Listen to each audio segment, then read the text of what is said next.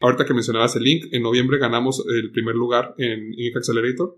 Cuando me bajo del escenario, e, este pitch, ese pitch en especial estaba basado en la historia de Cipriano. Don Cipriano es una, es una persona este, ya mayor que pierde sus dos brazos al estar haciendo un mantenimiento en, en, su casa, hace arco eléctrico con, con la luz. Una descarga. Una descarga eléctrica y pierde los dos brazos, ¿no? Entonces, el pitch de este año eh, este, estuvo enfocado en el digo, también se mencionarían a otros embajadores que están ahí, pero está mucho más enfocado en la historia de Cipriano. Cuando me bajo del escenario, me recibe Israel con una videollamada de WhatsApp de Cipriano y su familia, todos juntos, todos juntos. O sea, no manches. y cuando llegan y este, este, don Cipriano, mira, aquí está Alan, este, eh, ellos vieron el, el, pitch en vivo, en línea, ¿verdad? O sea, lo, lo, vieron en su casa, la familia de Cipriano se juntó a verlo, y de que aquí está Alan, mire, gana, y, y este, ganamos, no sé qué. Y, y don Cipriano, o sea, me, o sea, me dice, Alan, ganamos, ganamos. O sea, ¿sí me explico? O sea, ganamos, Alan. Hola, ¿cómo estás? Yo soy Mario Salinas y bienvenidos a otro episodio de Lateral Podcast.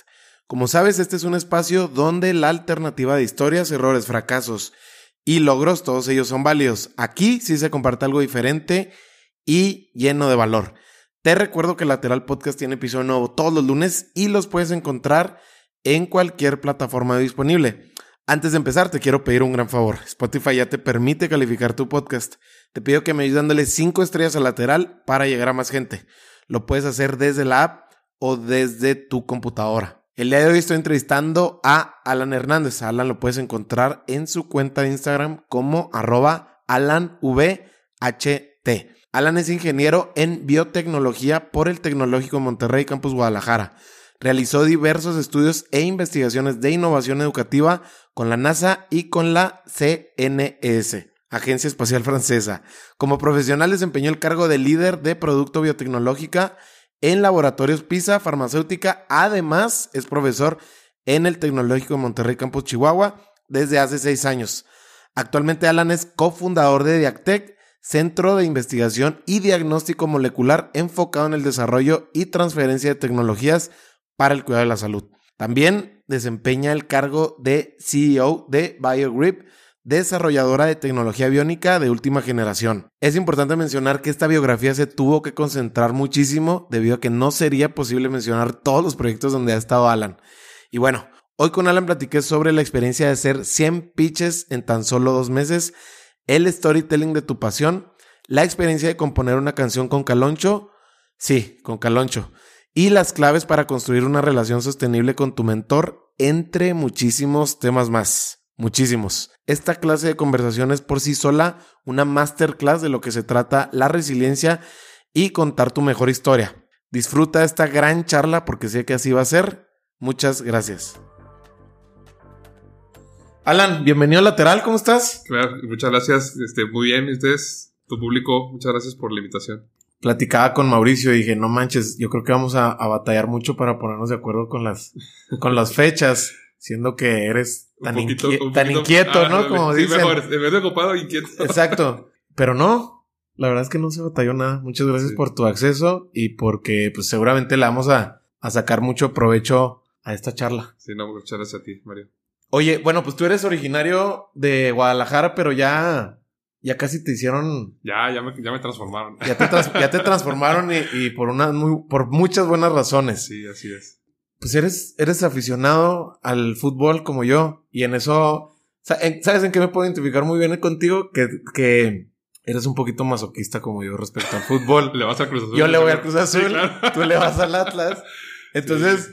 Eh, por un lado, me gustaría saber, eh, me, me, platicaba Oscar de cómo tuvieron una temporada donde iban cada, en cada juego de local, ¿no? En el, en el Jalisco.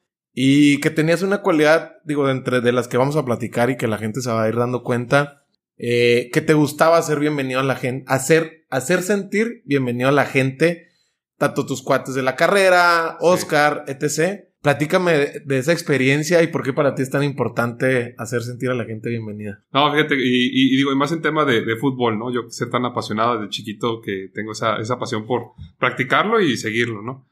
Pero, curiosamente, eh, yo era como ese común denominador eh, que, como bien mencionabas, eh, de repente al, amigo de la carrera con el amigo de la secundaria, que también iba muchísimo este, con un amigo de la, un gran amigo de la secundaria, este Sergio.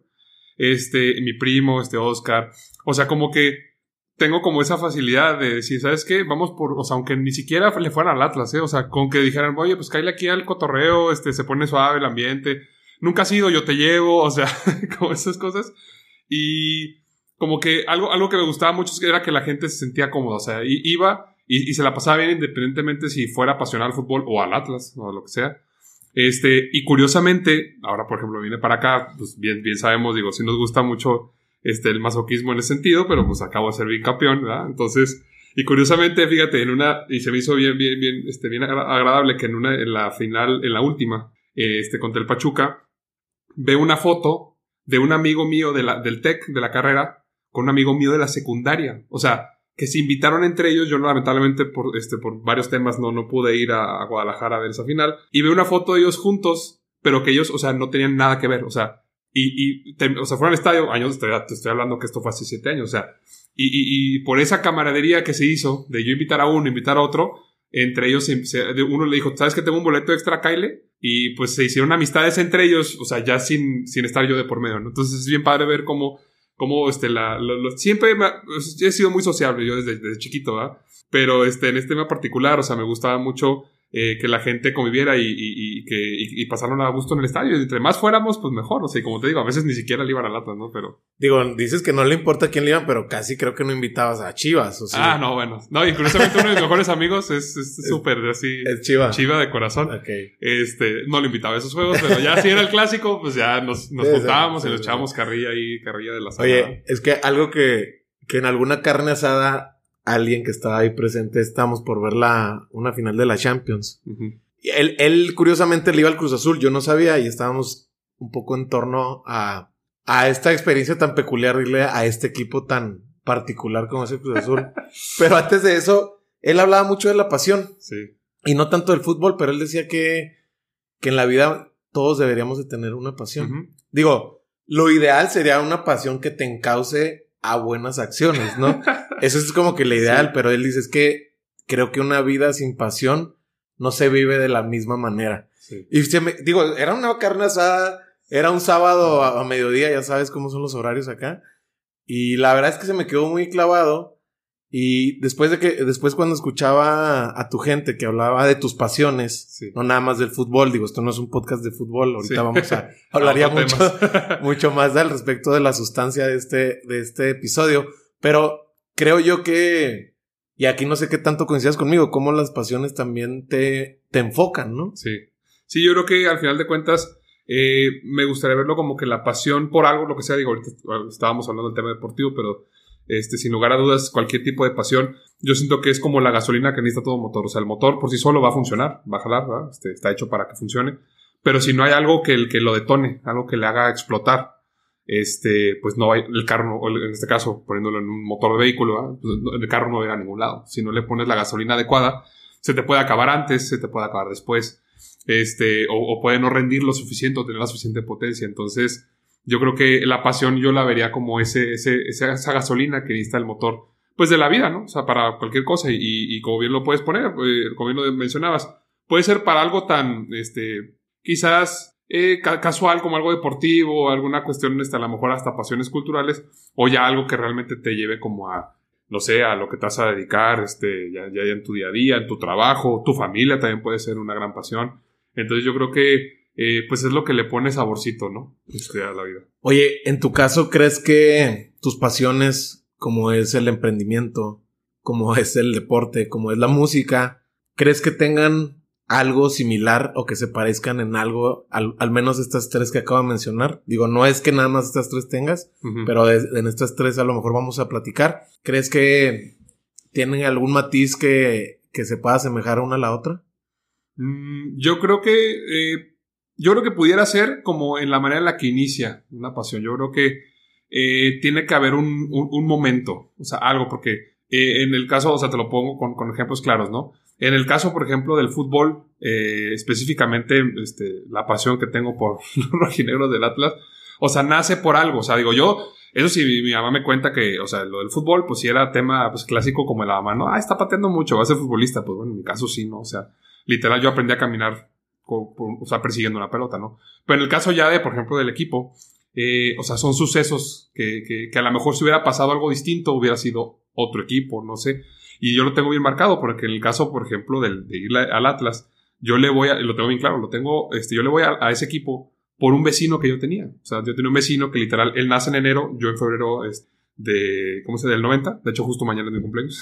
¿En serio? sí, entonces, este, este amigo, o sea, nace en enero, o sea, nos llevábamos un mes de diferencia y éramos vecinos, pues ya sabes, ¿no? Las mamás amigas y bla, bla, Y el señor, el papá de, de, él, este amigo Diego, el señor Don Pillo, es el, eh, es, era súper rojinero así, pero full rojinero. O sea, eso es que tenía contacto con el club. Entonces, él, él tuvo, si bien mi papá me, me llevaba mucho, le gustaba mucho el tema deportivo, este, mi papá no tenía como tal un equipo. O sea, la casa eh, le va al Atlas, mi familia, porque yo le voy al Atlas, no porque mi papá, ya ves que luego se heredan, ¿no? sí, sí, sí, se Mi papá le gustaba el, desastre, ¿no? Él me llamaba la lucha libre, él, él, le gustaba el ambiente, así, el barrio. Este, pero bien particularmente, este señor me llevó a mis primeros partidos del Atlas, me regaló mi primer jersey. Entonces, moviéndolo ya ahora un poquito como el tema, o sea, como el, el, lo que yo creo que sí se parecen, es que todas ellas tienen un, un, un momento donde, donde arrancan, donde detonan. O sea, algo que te pasó en la vida, algo que, este, en este caso, pues fue un momento de, pues el señor que me empezó a llevar mis primeros juegos, ¿no? Pero, por ejemplo, si lo, esto lo migramos ahora a, ponerlo en el ejemplo de la parte del emprendimiento, o sea, pues yo pude haber hecho o, emprendido en muchas cosas, ¿no? O sea, pudo haber sido en A, B, C, D. Eh, y todo lo que yo hago actualmente en mis emprendimientos pues, está enfocado al área de la salud humana, ¿no? Yo lo tengo bien claro, otro momento, quizás mm, un poquito eh, más nostálgico, un poquito más eh, más, más triste, si lo queremos ver así, pero, pero al final de cuentas es un momento, o sea, yo creo que lo que a mí me detona el, el, girarme a, a, dedicarme a, esto de la salud, pues fue una situación difícil, una situación complicada. A los 13 años de edad míos, este, a mi mamá le detectan un tumor en la cabeza del tamaño de una, de una naranja, ¿no? Entonces, este, estaba tan chiquito que te estoy hablando, pues estaba pasando la secundaria, primera secundaria, más o menos. Entonces, ya a esa edad, o sea, yo me hacía muchas preguntas, ¿no? O sea, cómo, o sea, cómo la medicina tan moderna, y la aquel entonces que uno la veía tan moderna, ¿no? Es como, o sea, te la paso que es un, tumor del tamaño de un chícharo, digo, yo en ese caso, o sea, en ese entonces no tenía nada de conocimientos médicos, ¿no? Pero mi lógica era, pues bueno, un chícharo te la creo, pero, o sea, era el tamaño de una naranja, pues. O sea, los doctores impresionaban de cómo, o sea, esa, esa, esa cosa creció por 10, 15 años, pues. Entonces, como que eh, ese momento fue el que el que me hizo como que guiar e, el sentido de, de la pasión. o sea, en un momento, en este caso, pues, un momento triste, un momento difícil en la vida, este, se transforma en la pasión de me quiero dedicar a, a, algo de la salud para poder tener un impacto y, y, poner mi granito de arena desde mi cancha. Digo, no soy médico ni mucho menos, soy ingeniero, pero, pero todo lo que hago va enfocado hacia la parte médica. Entonces, respondiendo a tu pregunta o resumiendo con estos ejemplos, yo creo que el componente en común, o sea, es que todos arrancan con algún momento bueno, malo, difícil, un desafío, algo, lo que sea, y de ahí tiene, y de ahí arranca una pasión por, por hacer algo, ¿no? Yo lo veo así. Vamos a irnos ya por ese camino que, que acabas de, de, abrir la puerta sobre cómo, pues a partir de, de un suceso que marca, seguramente entiendo que es un antes y un después para ti, eh, vas entendiendo de a poco, ¿no? Yo creo que no visualizabas a lo mejor que esta ingeniería va. Sí, no, no, no. Pero seguramente sabías que algo se podía hacer a través de la educación que tú querías eh, enfilarte, ¿no? Antes de eso, me gustaría saber también tus primeros pasos. Vamos a ir dando contexto para la gente que no te conoce, pero ahorita tienes proyectos corriendo, tres startups ahorita vivísimas, con a punto de alguna brincar a una serie A. Em, antes de todo eso, me gustaría saber cómo se veían, como dicen, como dicen en el mundo de las startups, pues los emprendedores se deben enamorar de, del problema y no de la, y no de la solución. Pero platícame, ¿cuál crees tú que era el primer problema que querías resolver a lo mejor de una manera ya más práctica en tu entorno? Digo, a lo mejor seguramente pasó en tu etapa temprana, entre adolescencia. ¿Cuál era ese, ese problema que a lo mejor querías resolver de alguna manera? Y yo creo que es, es, es muy claro y muy puntual. O sea, era el diagnóstico temprano. El, y, yo, y te digo, y si lo relacionamos con la historia que, que, les acabo de contar, eh, pues era como, pues cómo podemos evitar, eh, o con la tecnología que tenemos, hacer que, que, que, no tengamos que esperar a que una cosa en la cabeza crezca el tamaño de una naranja, ¿no? Para podernos dar cuenta que algo está mal. Entonces yo creo que este sería como la parte del diagnóstico temprano, o sea, el, el poner a la mano de las personas tecnología que ayude a, detectar eh, X o Y padecimiento, este, inclusive muchos antes de que pudieran eh, presentar algún signo. Yo creo que de ahí lo puedo enlazar directamente con lo que sí es mi carrera, ¿no? Yo estudié ingeniería en biotecnología, entonces yo me enfoqué mucho en la parte de genética molecular, biología molecular.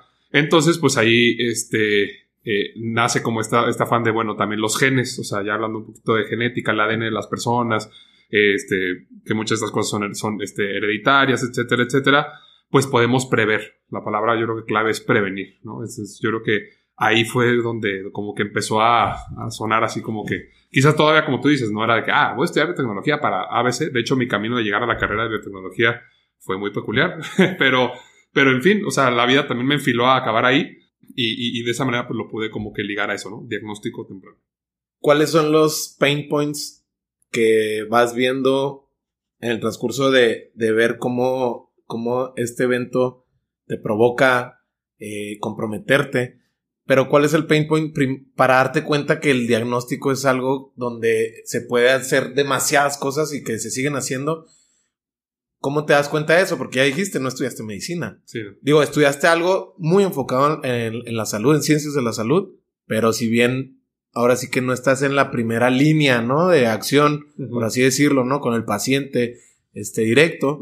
¿Cómo te das cuenta que, que, el diagnóstico es un pain point donde se puede resolver muchas fricciones? Eh, pues ahora sí que, eh, pues la verdad es que no lo sabía, no lo sabía de inicio, esa es la realidad. Lo sabes por los libros o lo, más que saber, me gustaría usar la palabra, lo infieres por los libros. O sea, este, eh, son, son hipótesis que tú te vas creando y, por, por, las cosas que tú investigas, internet, etcétera. Pero yo creo que se va afinando y tiene que ver muchísimo con el proceso. Ahora sí ya, ya lo aprendido, ¿verdad? Procesos de innovación, metodologías de emprendimiento, etcétera que fue la clave haberme acercado precisamente a esas primeras líneas de contacto. O sea, empezar a trabajar con médicos, empezarme a meter de lleno, o sea, como en, en cuestiones de laboratorios, ver, o sea, realmente entender cuál era el problema. Y, y, yo creo que uno de los problemas más grandes al que nos enfrentamos al hablar del tema de prevención y sobre todo de diagnóstico molecular, en, en, en ese entonces, curiosamente, ni siquiera era la parte tecnológica, no eran los médicos, no eran, o sea, no eran los, inclusive tú lo podías hasta pensar de que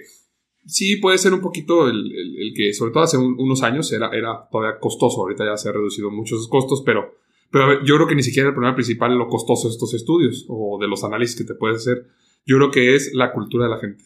La cultura de la prevención es algo que es bien, bien difícil de romper. O sea, la culpa de todo eso no la, no la tiene el sistema, no la tiene el gobierno, no la tiene este, eh, los doctores, la tecnología, no. La, la tiene, o sea, la, la sociedad, la gente. O sea, frase, te lo puedo ejemplificar con la, o sea, una frase que le he escuchado muchísimo es, es que si tengo algo, ¿para qué quiero saber? O si me puede dar algo, ¿para qué quiero saber? O sea, entonces vamos al doctor, vamos al médico hasta que nos duele. En el caso de mi mamá, o sea, fue porque empezó a tener comportamientos muy extraños, se le empezaron a olvidar muchas cosas, empezó a desorientarse, eh, o sea, entonces fueron como que a ver qué está pasando, este, ah, es algo hormonal, es esto, esto y esto, y hasta las últimas, después de como 6, 7 meses de estudios, llegan al, tumor, ¿no? Entonces es tú, ¿cuánto tiempo pasó?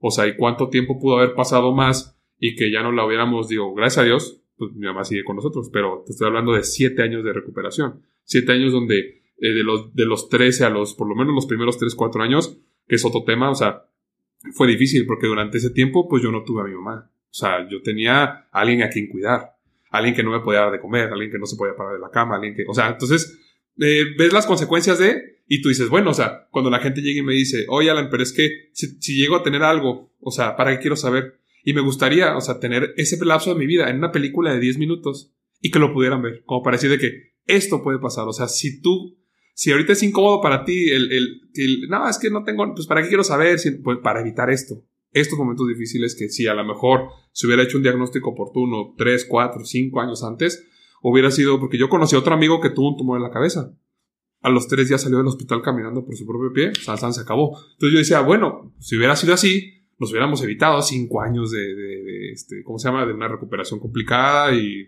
etc, etc, ¿no? Entonces yo creo que la, o sea, eh, todo eso se resume a, la, a, la, cultura, o sea, la culpa la tenemos nosotros como sociedad que no tenemos la cultura de la prevención.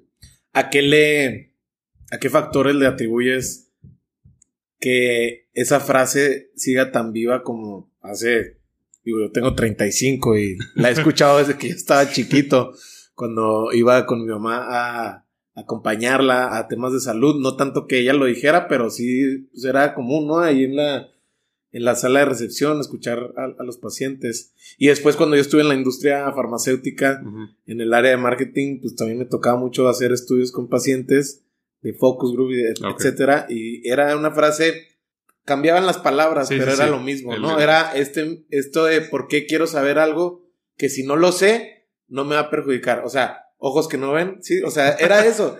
y, y, yo decía, bueno, es un tema, digo, es un tema de educación, sí, sí. Pero no sé si el mismo mexicano o latino.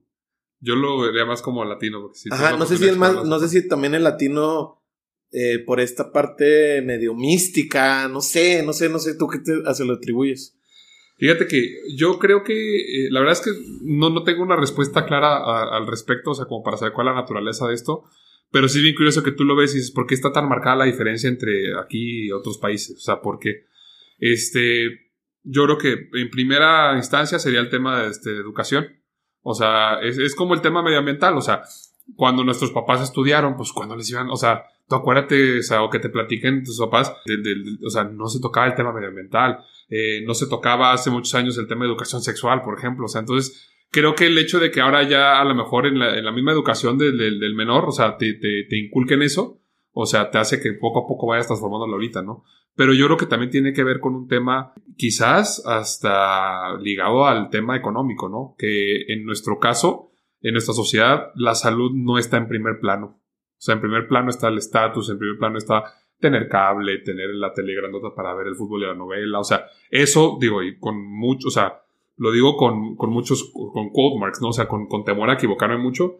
Pero, o sea, yo siento que tiene que ver con que la salud no es prioridad uno. Y en otros lados eh, lo tienen muy claro que primero es la salud, o por lo menos está en el top 3, y después lo demás, ¿no? Entonces yo creo que sí tiene que ver con eso. Entonces, por eso pues mejor si, si ahorita no me está pasando nada, pues para qué le voy a meter lana si, si en realidad no tengo nada, ¿no? En lugar de decir, ah, oye, si yo me hago un chequeo cada seis meses, o sea, me puedo evitar que me llegue después el, el, tener que embargar mi casa para poder tener una cirugía, por ejemplo, ¿no? Algo así. Alan, puenteando un poquito lo que estamos platicando acerca del diagnóstico, eh, tú junto con Larisa, junto con tu esposa, junto con Itzel, crearon un, una tecnología eh, justo muy enfocada a diagnósticos tempranos. O aquí, y aquí seguramente me vas a complementar o me vas a corregir acerca de estas infecciones que, que ocurren muchos en, los quirófanos, que es la sepsis. Tuvieron un sinfín de aventuras y quizá no nos dé el espacio para platicar de todas,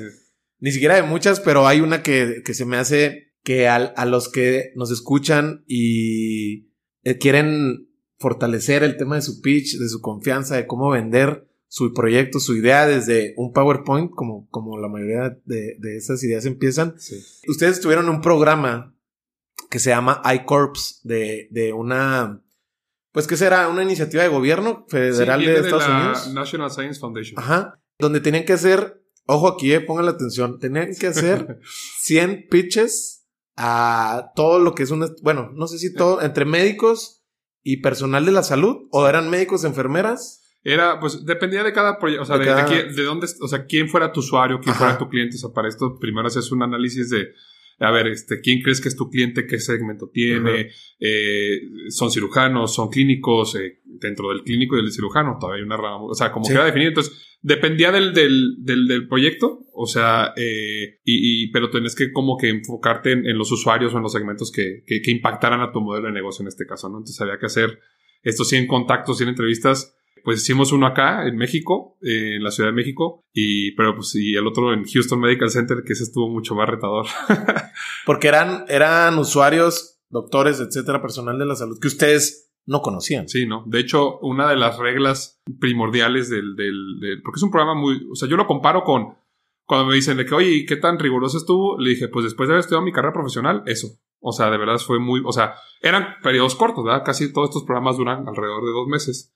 Este, no lo comparas con cuatro años de una carrera, pero me refiero al rigor de, o sea, es muy, muy intenso. No todo el mundo lo aguanta, mucha gente se sale, pero yo creo que personalmente, profesionalmente, e inclusive me dio hasta la madera para ahora eh, impartir talleres de estos temas, este, conferencias, eh, asesorías, mentorías a empresas, a startups. O sea, me dio mucha madera esto. O sea, de verdad, si lo logras entender y bajar a, y vivirlo, sobre todo, o sea, vivirlo creo que es lo más importante y vivirlo bien, este, le sacas mucho provecho, ¿no? Entonces, en nuestro caso, eh, pues sí, o sea, era literal, era hacer 100 entrevistas porque se trata de validación, o sea, se trata de, y, y ahorita te acuerdas que al principio mencioné, eh, déjame cambiar una palabra, decir, este, asumimos que, este, porque aprendes que cuando tú tienes una gran, o sea, como, tú, como, como dices, primero casi siempre estamos acostumbrados a pensar en una idea, pensar en un proyecto, porque así estamos educados a hacer, así nos pidieron el proyectito en la escuela, o sea, es luego, luego hacer, no enfocarte en, a ver, ¿qué problema quiero resolver? O sea, antes de pensar en la solución,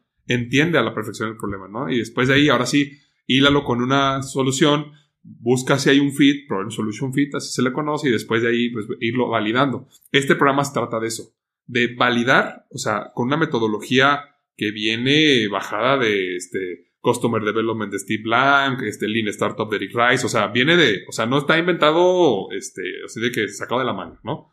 Está muy bien estructurado, muy bien hecho, y la, lo más virtuoso de este programa es que está enfocado en proyectos relacionados exclusivamente al área de la salud. Y todos, o casi todas, son investigaciones de, de universidades, doctores en investigación. Y en nuestro caso éramos los más chicos de edad, o sea, porque el propósito es sacar a todos estos doctores de laboratorio que llevan 20 años haciendo research e investigación de, que se quede en papel en un paper, saca de ahí porque ahí hay materia de tecnología de punta. Sácalos y conviértelos en productos de valor. Y no que se queden en el papel para que nada más le estén pagando ahí del SNI, ¿no? Del Sistema Nacional de Investigadores aquí en México, este, que es como sigue haciendo papers y ya se acabó, ¿no? Entonces, por eso es muy riguroso el programa, porque literal esto parte con pared de, este, esto puede ser un no va a jalar o sí va a jalar, pero cualquiera de las dos cosas es ventaja, porque si no va a jalar, sabes rápido que no va a jalar.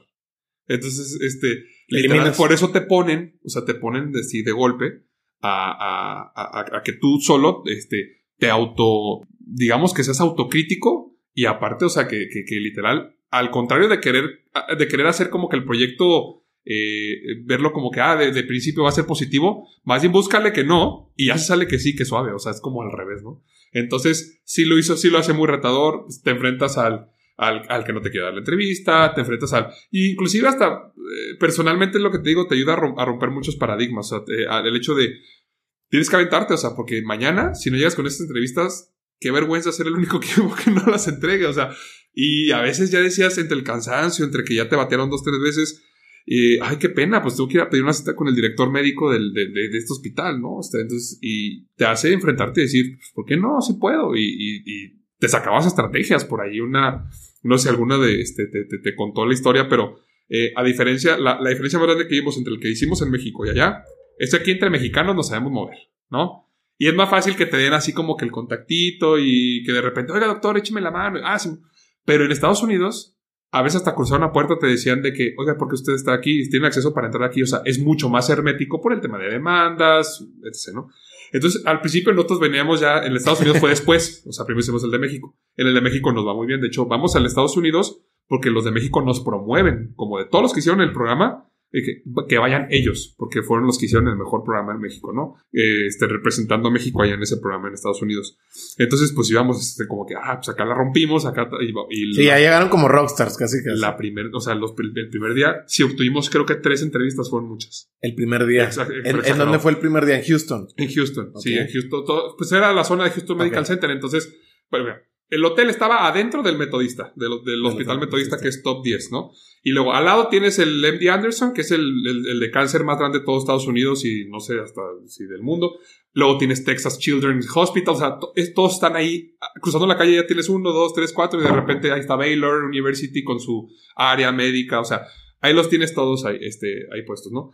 Entonces el tema no era llegar, o sea, era que te dieran la entrevista y, o sea, empezamos a sacar de que es que no la vamos a armar con las entrevistas. ¿Sabes qué empezamos a hacer? Porque no nos recibían en el consultorio, como en México. Hablabas o tocabas. Nos tocó ir, por ejemplo, a Tijuana. Este, este programa eh, había fondos de por medio. Entonces, era ir a hacer las entrevistas cara a cara. No era de que había Zoom. O sea, ibas. Entonces, tú, tú tocabas y, oigas, en este programa quisiera ver. Ah, sí, pues ahorita, si le da chance al doctor, ahorita te pasa. Bueno, aquí ni siquiera te recibía la. la ¿No, es, ¿No es paciente? No, bye Sí, y aparte es un tema de compliance también. Sí, exactamente. que porque en, la industria farmacéutica ha influido mucho para que pase exactamente. Entonces, o sea, lo que terminamos haciendo fue, en nuestra desesperación, fuimos, fuimos por un café porque decíamos, o sea, a ver, hay que tomarnos, a ver, una pausa, ¿qué hacemos? Sí, sí, sí. Vimos que la gente está, o sea, y dijimos, los doctores están comiendo. Aquí no hay secretaria que no nos pase. O sea, es que ni siquiera podíamos llegar a platicar con el doctor. O sea, el intermediario era el que nos cortaba la entrevista. Pues empezamos ahí de que, hola, buenas tardes y nos da chance mientras come. Ah, sí. Y así sacamos nuestras primeras entrevistas y ya después de ellos nos conectaban. Ah, ve con mi, está muy interesante. Ahora sí, te doy el contacto de mi socio y ahora sí háblale. Entonces, te vas como que moviendo y rompiendo como ciertas cosas y, te abre el panorama y, digo, fuera de lo que aprendimos de, la cuestión de la industria y todo eso, eh, es un programa que, que, ayudó mucho a eso, a enfrentarte a este tipo de cosas. ¿Cuáles son las eh, insights o resultados que más le han sacado provecho después de este programa, cumplirlo con éxito, tanto en México y después con muchas fricciones, hasta de choque cultural, pudiéramos decirlo, ¿no? No, sí, porque inclusive nosotros ahí nos dimos cuenta que desconocíamos muchísimo el sistema de salud en Estados Unidos. O sea, hasta ese entonces yo no, yo no conocía que era Medicare, Medicaid, o sea, yo, todos hablaban de eso en Estados Unidos y yo, ¿pero qué es eso? Y luego, a ver, es como el IMSS, y luego, o sea, tratábamos de compararlo como lo que conoces aquí, y pues no, o sea, en realidad no, porque el, pero entiendes que nos, lo querías comparar con las instituciones, pero te das cuenta que todo el sistema de salud privado, público, de todo tipo, de aseguradoras y todo en Estados Unidos, todo el sistema es distinto. Entonces, desde ahí fue un choque cultural bien interesante porque aprendes cómo es el sistema de salud allá y hasta cuando hacías algunas preguntas, las hacías como enfocado en lo que tú conoces, tu sistema de salud, y a veces ni siquiera te entendían la pregunta. Entonces era como, ¿por qué no me están entendiendo si salud pública no sé qué? Pues, pero ahí entiendes que así no funcionan las cosas allá, ¿no? O sea, el tema, por ejemplo, de, de tú no necesitas en realidad tener, o sea, tener un seguro como aquí a veces pagar hasta una bolsa que, o tu tarjeta de crédito. Es, si eres un donado y te atropellan afuera, te van a atender. Ya después vemos cómo vas a pagar. Y, y si no, de todos modos, pues les terminas debiendo de por vida. O sea, tu cuentita te va a llegar en el, en, eh, a tu casa. Aquí no. Aquí cuando te encuentran. O sea, entonces, este tipo de cosas como que aprendes mucho, ¿no? Oye, lo importante de, de desaprender, ¿no? Para, para hacer las preguntas que sí te abren las puertas, ¿no? Porque Sí, también sí, si el doctor, digo, no sé, un especialista top, que el cuate yo creo que se para en Houston tres semanas al año, ¿no? Y se la mantiene de gira. Sí. Si no le pegas a la primera, no te va a dar más de cinco minutos, ¿no? Sí, no, inclusive nosotros como estrategia decíamos eso, sabíamos que nuestras preguntas estaban para más, pero curiosamente muchas de las entrevistas, o sea, terminaban siendo largas porque la gente, o sea, te haces también mejor entrevistador. Claro. Y las personas, hubo doctores que nos dieron hasta una hora. Cuando nosotros le decíamos, le voy a robar 10 minutos. Sabíamos que era más. Pero ya, pues, si le decías media hora, te decían que no. O sea, pero, ay, 10 minutitos. Y ya. Pero había unos que hasta largaba hasta la hora y tú nunca hablabas. O sea, en realidad era ellos y bla, bla, bla, bla. Y esas eran las entrevistas que realmente eh, les sacabas mucho provecho. O sea, los insights, como tú mencionabas. Aprender cosas que no sabías. ¿Qué tantos cambios hicieron después de esa experiencia? Exagerado. Algunos que me puedas platicar. Por ejemplo, el, o sea, la parte como directamente de la tecnología eh, al principio estaba como diseñado para que, por ejemplo, en, cirugías generales, cirugías bariátricas, de, por ejemplo, para mangas gástricas, este, algo así, ¿no? La gente termina como con un drenaje, por ejemplo, ¿no? Entonces, al principio el sistema tenía que ser o pensado que estuviera anclado, o sea, que se anclara de alguna manera físicamente con el paciente. Eh, eso en la parte técnica después cambió por completo. Eh, esa es una. yo creo que una de las más este, fuertes de todas era que, que el, el, el puro indicador de la molécula que queríamos detectar no era suficiente. Había que compararlo y había que meterlo con la clínica del paciente. O sea, el puro parámetro de esta, esta molécula es positiva o es negativa no, te da suficiente. O sea, hay que, hay que, o sea, ¿por qué? Porque existe, otra vez aprendido ahí, eh, un, protocolo de sepsis que viene de guías internacionales, cada país lo adapta y cada, cada país le pone como su nombre, ¿verdad? Este, en un lugar le llaman el code blue, en otro lugar el código no sé qué, código sepsis, inclusive en, Estados Unidos creo que así es como se llama, sepsis code.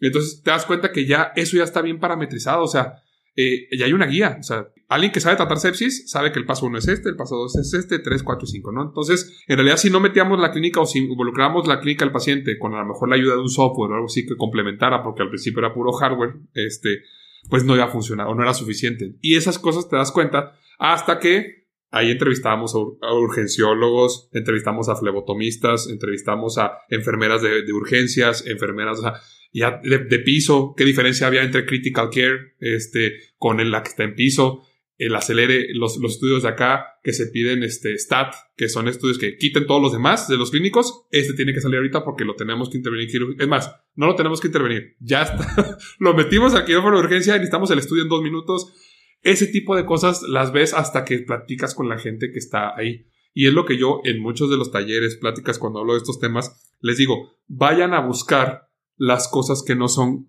que no encuentras en Google. Y esas cosas no las encuentras en Google. O sea, te metes a investigar y son las cosas que no vas a ver ahí. Son las cosas que ve por las cosas o los descubrimientos, los insights que no te da una búsqueda de Google. O sea, eso ya nada más te lo da quien está literal tratando al paciente, que lo ve diario, bueno, en el caso de, la salud, ¿no? Pero aplica para cualquier proyecto. O sea, ve y platícalo con la gente que está involucrada de primera mano, porque ahí es donde vas a obtener realmente eh, cuáles son los pains, cuáles son los, los gains, los trabajos, este, qué le duele, a, qué, cuál es la frustración, y sobre eso es más fácil construir una solución que si nada más vas así como que a ciegas, y creyendo, creyendo que, que, que, con lo que lo vas a hacer este, va a pegar. Yo les digo que es como querer ganar. Eh, yo nunca he comprado un billete de lotería y hoy se me ocurre comprar uno y, aseguro que voy a ganar. No, no, no vas a ganar. O sea, entonces ya con, si mejor te enfocas al revés en, la, problemática y después vas construyendo con eso, es como si, compraras, en lugar de uno, ya compraste mil tickets de lotería. Tienes más posibilidad de ganar la lotería.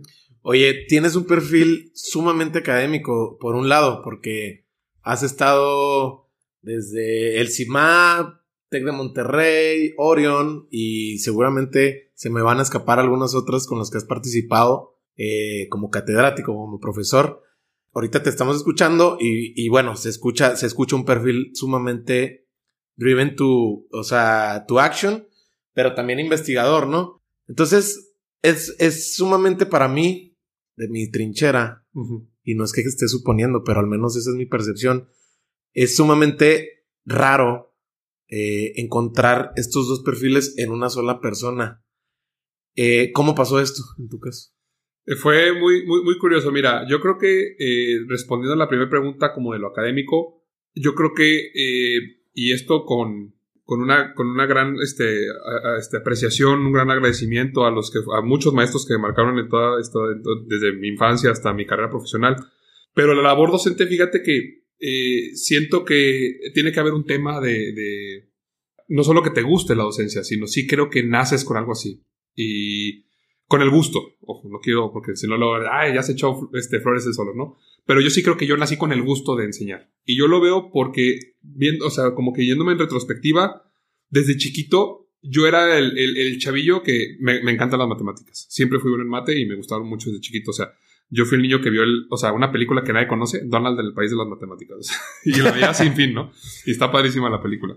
Este, entonces, yo, yéndome en retrospectiva, yo era el niño que en la primaria, en la secundaria, era el que estaba en medio de la, de la mesa explicándole a los demás. O sea, entonces como que esa, esa cuestión de la, de la docencia, o sea, realmente yo, yo, o sea, me gustaba mucho ver que alguien, o sea, de que estaba bien perdido porque no le en las mates, por ejemplo, iba conmigo en la carrera, en la prepa, así, y de que yo te ayudo, o sea, estudiamos juntos si quieres, Kyle, y yo te, yo te explico, y ver que, por ejemplo, me decía, Alan, el, el, examen pasado lo troné y ahorita saqué nueve, o sea, no manches, o sea, sí me sirvió mucho. Cuando tú lo explicaste fue como, ¿por qué el profe no lo explicó así? O sea, entonces yo creo que esa parte como docente eh, ya venía en mí, o sea, como que siempre eh, eh, me, me, ha gustado mucho como enseñar. Ya el primer contacto que tuve de esto fue durante mi carrera profesional allá en Guadalajara. Eh, un conocido amigo eh, abre una prepa abierta. O sea, fue como mi primer contacto formal con la docencia. Fuera de que daba asesorías, inclusive algunas hasta, hasta había papás que me, o sea, de, hasta de niños de primaria, secundaria, de que te pago la hora, pero ayúdale. O sea, a ese nivel, ¿no? Este, entonces, eh, ya mi primer contacto formal fue, este, este amigo abre una prepa abierta y me dice, ¿te avientas los, o sea, las guías de estudios de las 40 materias? Oye, pero es que matemáticas, yo soy matemáticas y ciencias. Dijo, no, necesito todas. Entonces me aventé las de, la de sociedad, computación, inglés, todas las guías de estudios, todo el material académico de esa prepa me la aventé yo siendo universitario. Eh, y aparte, o sea, yo, yo hice las guías y, y, di ciertas clases. Sí, nada más le decía, nada, las clases, no me pongas a dar O sea, te hago la guía porque pues me gusta el estudio, me gusta todo eso, pero no me pongas a enseñar de cívica y ética, que odio, o sea, pero te hago la guía. Pero sí di clases ahí de matemáticas, computación, creo que alguna de inglés, eh, de ciencias químicas, biología, ya en esa prepa. Entonces fue mi primer contacto como formal con, con la parte académica. Y ya después, este, me dedico a la parte profesional, este, académico, científico, pero más como estudiante. Salgo de la carrera y tengo, yo así, así ahorita como me, me, me este, relacioné mucho contigo porque yo también estuve en la industria farmacéutica dos años en Laboratorios PISA, eh, como líder de producto biotecnológico, tuve mi experiencia de la industria, pero ahí como que lo académico no lo toqué tanto. Y pero cuando me vengo a Chihuahua precisamente a, emprender, el, el, la carrera de biotecnología me ofrece un tópico junto con Itzel y Larisa, porque era como el primer emprendimiento biotecnológico, el, eh, por lo menos, no, no, quiero, no quiero presumir de la ciudad, porque eso sería una falacia, no lo sé, pero del TEC sí, del TEC Campus Chihuahua sí fue el primer emprendimiento biotecnológico. Entonces nos invitan a dar la, el tópico de biotecnología a los alumnos de prepa y ese fue como reencontrarme con la docencia. Y de ahí, la que era coordinadora de, de ciencias en ese entonces de la prepa TEC, este, le gustó mi perfil, digo también el de, el Larisa en sus clases de ciencia, pero yo le dije, pero, y nos invita a dar ahora ya cada quien como maestro titular una materia que unas transformaron en dos, tres, cuatro, cinco, que ya después le tuve que bajar, inclusive el semestre pasado decidí no, o sea, después de seis años ininterrumpidos en la prepa tech, eh, este, de dar clases, lo tuve que dejar por temas de tiempo, pero, pero entonces ahí fue como retomé, entonces estaba padre porque podía llevar a la par, o sea, fue como el perfecto, el, fit perfecto, o sea,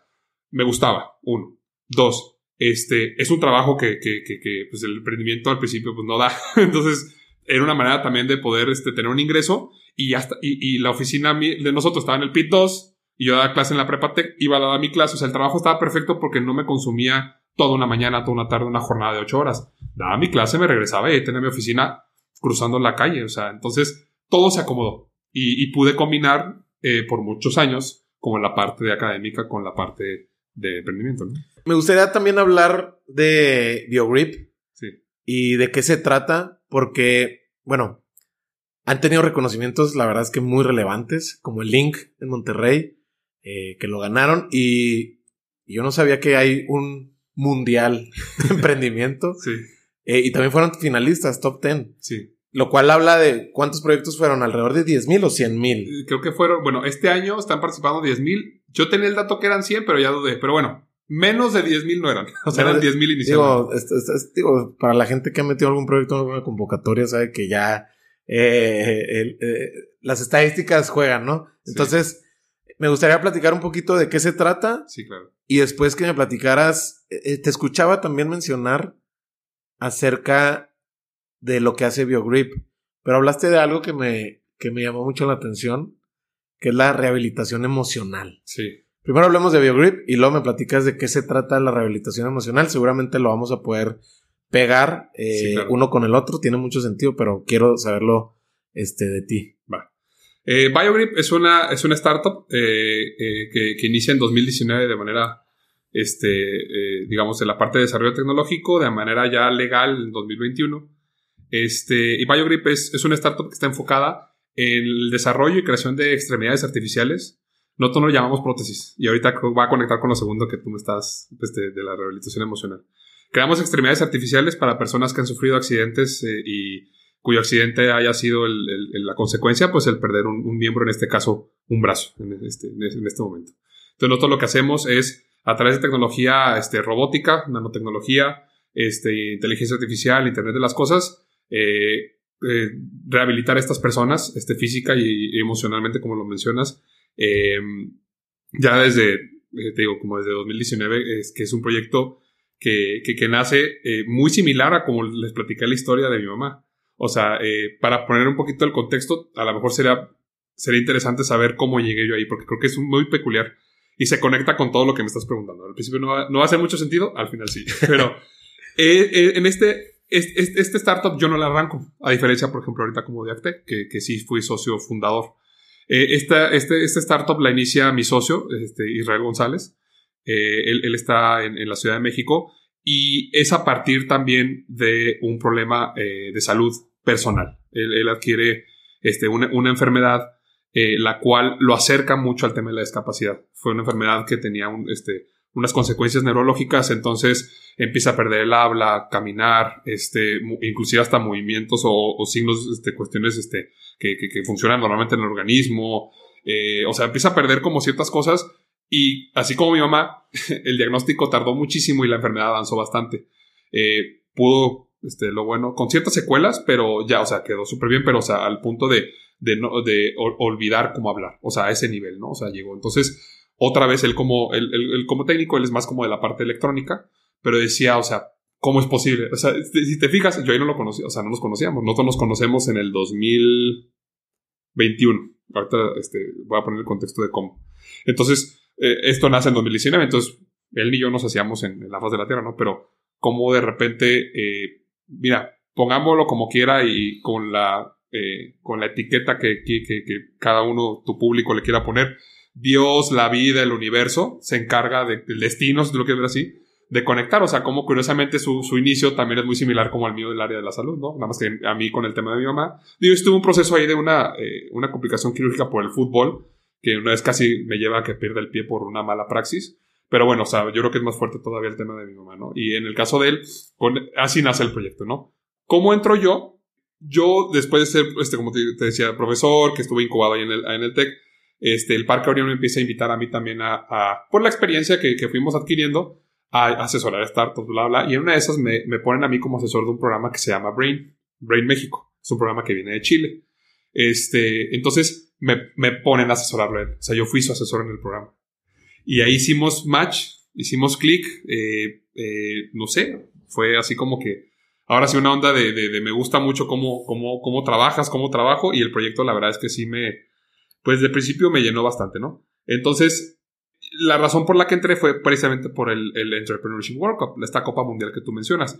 Yo lo dejé de asesorarlo, o sea, se acabó el programa, pero seguía habiendo cierta relación, cierto contacto, eh, hasta que el año, e, en ese año llega a las finales del top 250 y empieza el proceso como de, o sea, cuando ya pasa como el seleccionado mexicano para, representar a México en, ese, en esa categoría allá, y ahí es cuando me invita por, por varios temas. Primero, por el tema del pitch. Porque, o sea, decía yo, o sea, si, si queremos ir al, mejor concurso de emprendimiento, también, él luego le digo, luego te, te encargaste, porque yo, eh, yo le decía que en realidad me costaba mucho trabajo aceptar por el tema del tiempo. O sea, le decía, es que si yo, yo soy de las personas que se compromete este, no te voy a dejar a medias y más porque en este caso es tu bebé, o sea, es tu proyecto, o sea, entonces yo me sentiría con una gran responsabilidad. Te digo, sí, lo hago a medias, o sea, tú me estás poniendo en, mis manos el representar a tu proyecto, tu bebé, en una instancia internacional y si no lo puedo hacer al 100, pues cómo, ¿no? Que luego él también se trató de, de, de ya luego se, se, supo vender muy bien porque, no, es que si vamos a ir al mejor concurso del mundo, pues yo tengo que tener al mejor equipo del mundo y tú eres, entonces como ya sabes, ¿no? Ahí me, me enamoró.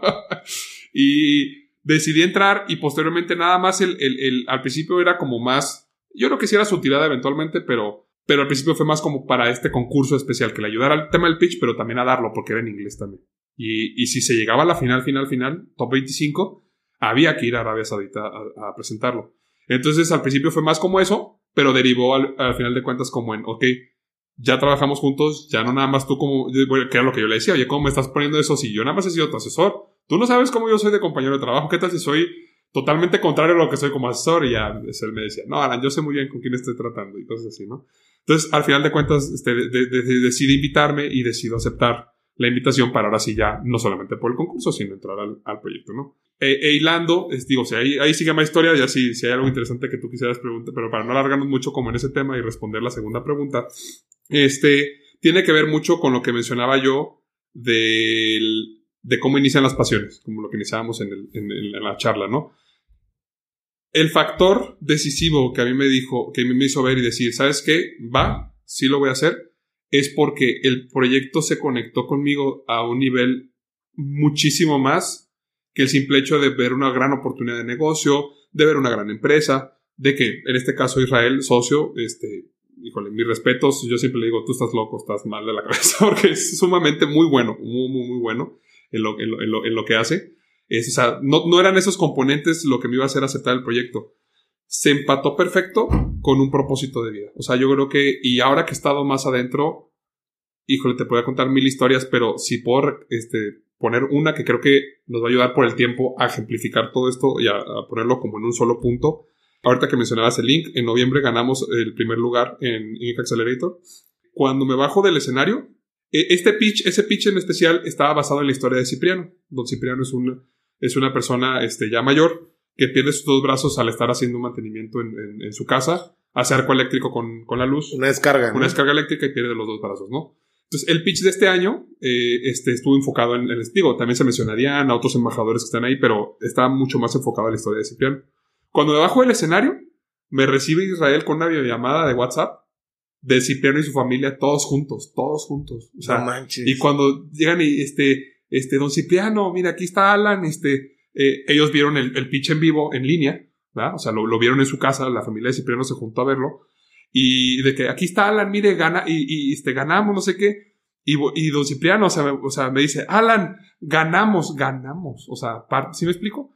Sea, ganamos, Alan. Este, yo, yo, yo sabía que lo íbamos a lograr porque con lo que ustedes están haciendo están transformando la vida de muchas personas. Y el domingo pasado yo en misa le dije al padre que, o sea, o sea, seas de la religión que seas, tiene que darte algo eso. ¿Sí me explico? O sea, el hecho de que esa familia te está llevando en su mente y en su corazón, no solamente él, la familia entera.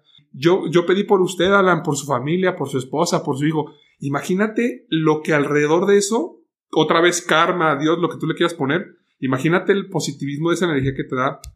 Entonces, si hay algo que yo tengo muy, este, muy, muy presente desde muy chiquito, inclusive hasta con historias contadas por mi mamá, es que eh, yo siempre desde chiquito tenía una preocupación muy grande de, de trascender. O sea, ¿qué va a pasar cuando ya no estés aquí? ¿Qué huella vas a dejar en el, mundo? Entonces, encontré en este proyecto el dejar una huella en este tipo de, de, personas y realmente transformar la vida de, de, de, esa, o sea, de una manera tan directa, ¿no? Eso fue lo que me hizo aceptar este, el, la, la, invitación a este proyecto, ¿no? Y este, que conectado, ahora sí, a cómo se logra esto, respondiendo a la segunda pregunta, es que nosotros, o algo que aprendí, gracias a la sensibilidad, este, todo, digo, todo se conecta. Es que son aprendizajes que se van acumulando, ¿no? Que a veces bueno, muchos son, muchas fueron hasta derrotas en un principio, cuate, ¿no? El cuate que tienes ahí lo explica muy bien en su discurso de Stanford, ¿verdad? Cómo se conectan los puntos. Exactamente, o sea, y, y, y, muchos de estos puntos a veces fueron derrotas. O sea, en, claro. en este programa de iCorps, dos, tres veces varios asesores, o sea, nos pusieron en la, en la, lona de porque estábamos haciendo malas cosas, ¿no? Y bien pudiste haber tirado la toalla.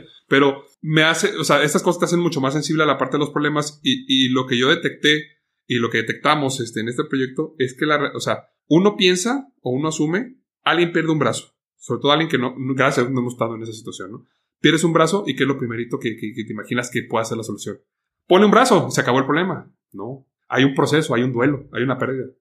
Hay ira, hay enojo, hay este, hay depresión, hay este, hay mucho, o sea, literal pasan las etapas de un duelo, de un duelo, ¿no? Entonces, nosotros entendimos que la solución al problema de una amputación no es el brazo, esa es una de cinco cosas, seis, siete, ocho. O sea, en realidad es una de las menos. O sea, el brazo termina siendo lo menos que, que a lo mejor que es parte de, pero si no te enfocas en la parte de la rehabilitación emocional, el empoderar a las personas, que es parte de lo que tenemos en el pitch, empoderar a las personas para que puedan recuperar su independencia. Nuestra misión no es hacer brazos, no es hacer prótesis, porque no hacemos prótesis, te lo dije en un principio. Creamos extremidades artificiales para empoderar a las personas a recuperar su independencia. Nuestra misión no es, no es darle un brazo, como todas las demás. Es que las personas vuelvan a sentir independencia. Esa es la meta, porque eso es lo que ellos quieren hasta que lo escuchas de ellos.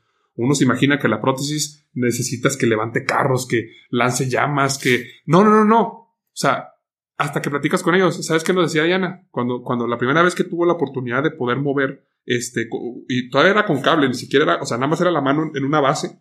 Y fue la primera vez que pudo volver a tomar objetos, tomó, me acuerdo, un huevo, en menos de 8 minutos, por cierto. Pudo tomar un huevo y desplazarlo de un lado a otro.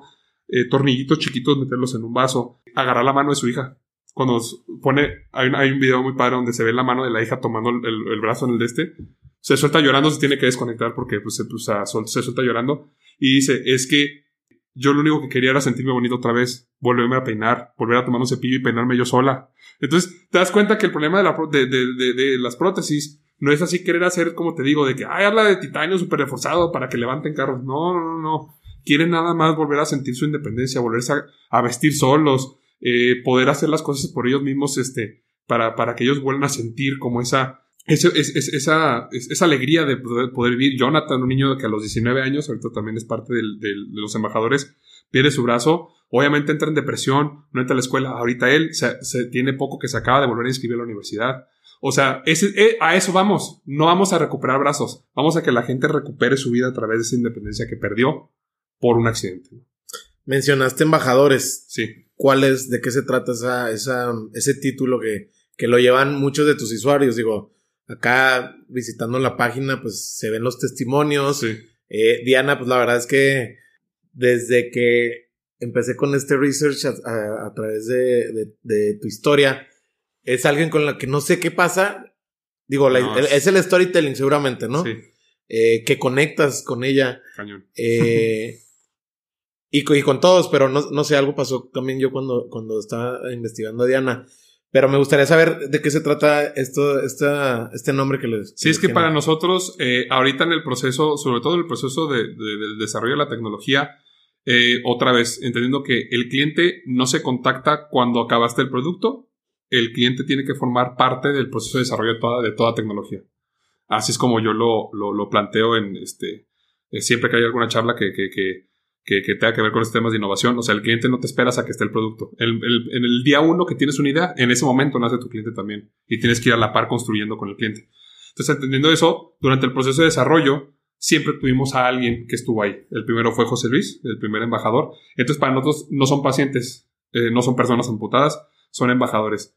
Y curiosamente ocurrió un fenómeno que nos sobrepasó a- a Israel, a mí, al equipo, que fue que la gente, sin forzarlo, de verdad se puso la camiseta. O sea, si tú les preguntas a cada uno de ellos, y no es porque les hayamos dicho, ellos dicen, o sea, yo soy parte de BioGrip. O sea, ellos se saben por parte del proyecto de BioGrip. Entonces, para nosotros el, el título embajador son aquellas personas que han colaborado en el proceso de desarrollo y que para ellos este, la, repercusión es su, su prótesis es totalmente, o sea, no, no les costó un peso.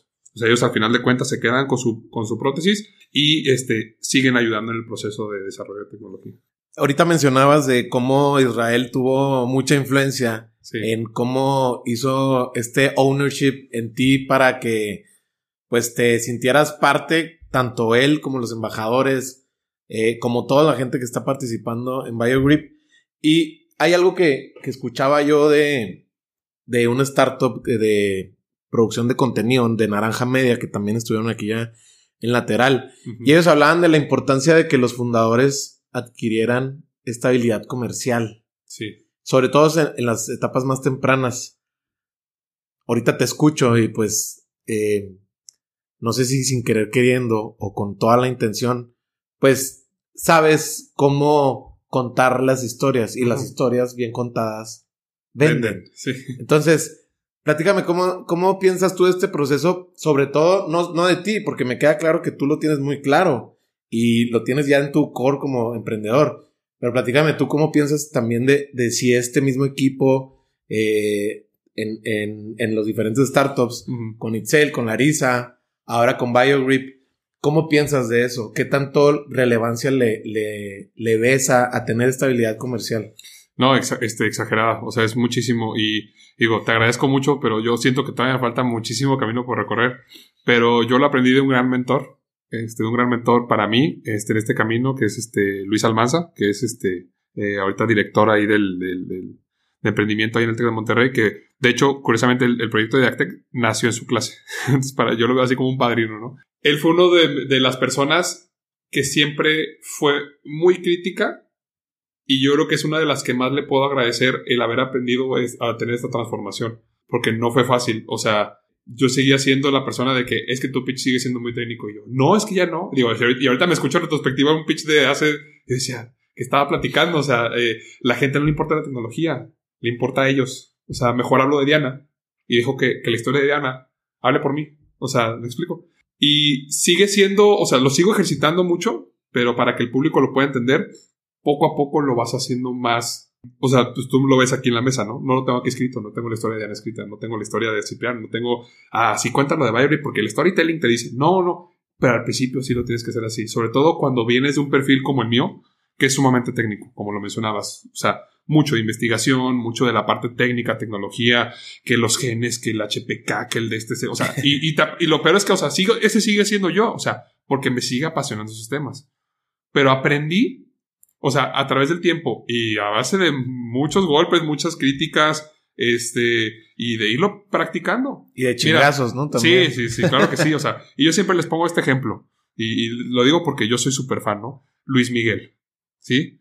Para mí uno de los mejores intérpretes de la música en español, él ensaya, pues.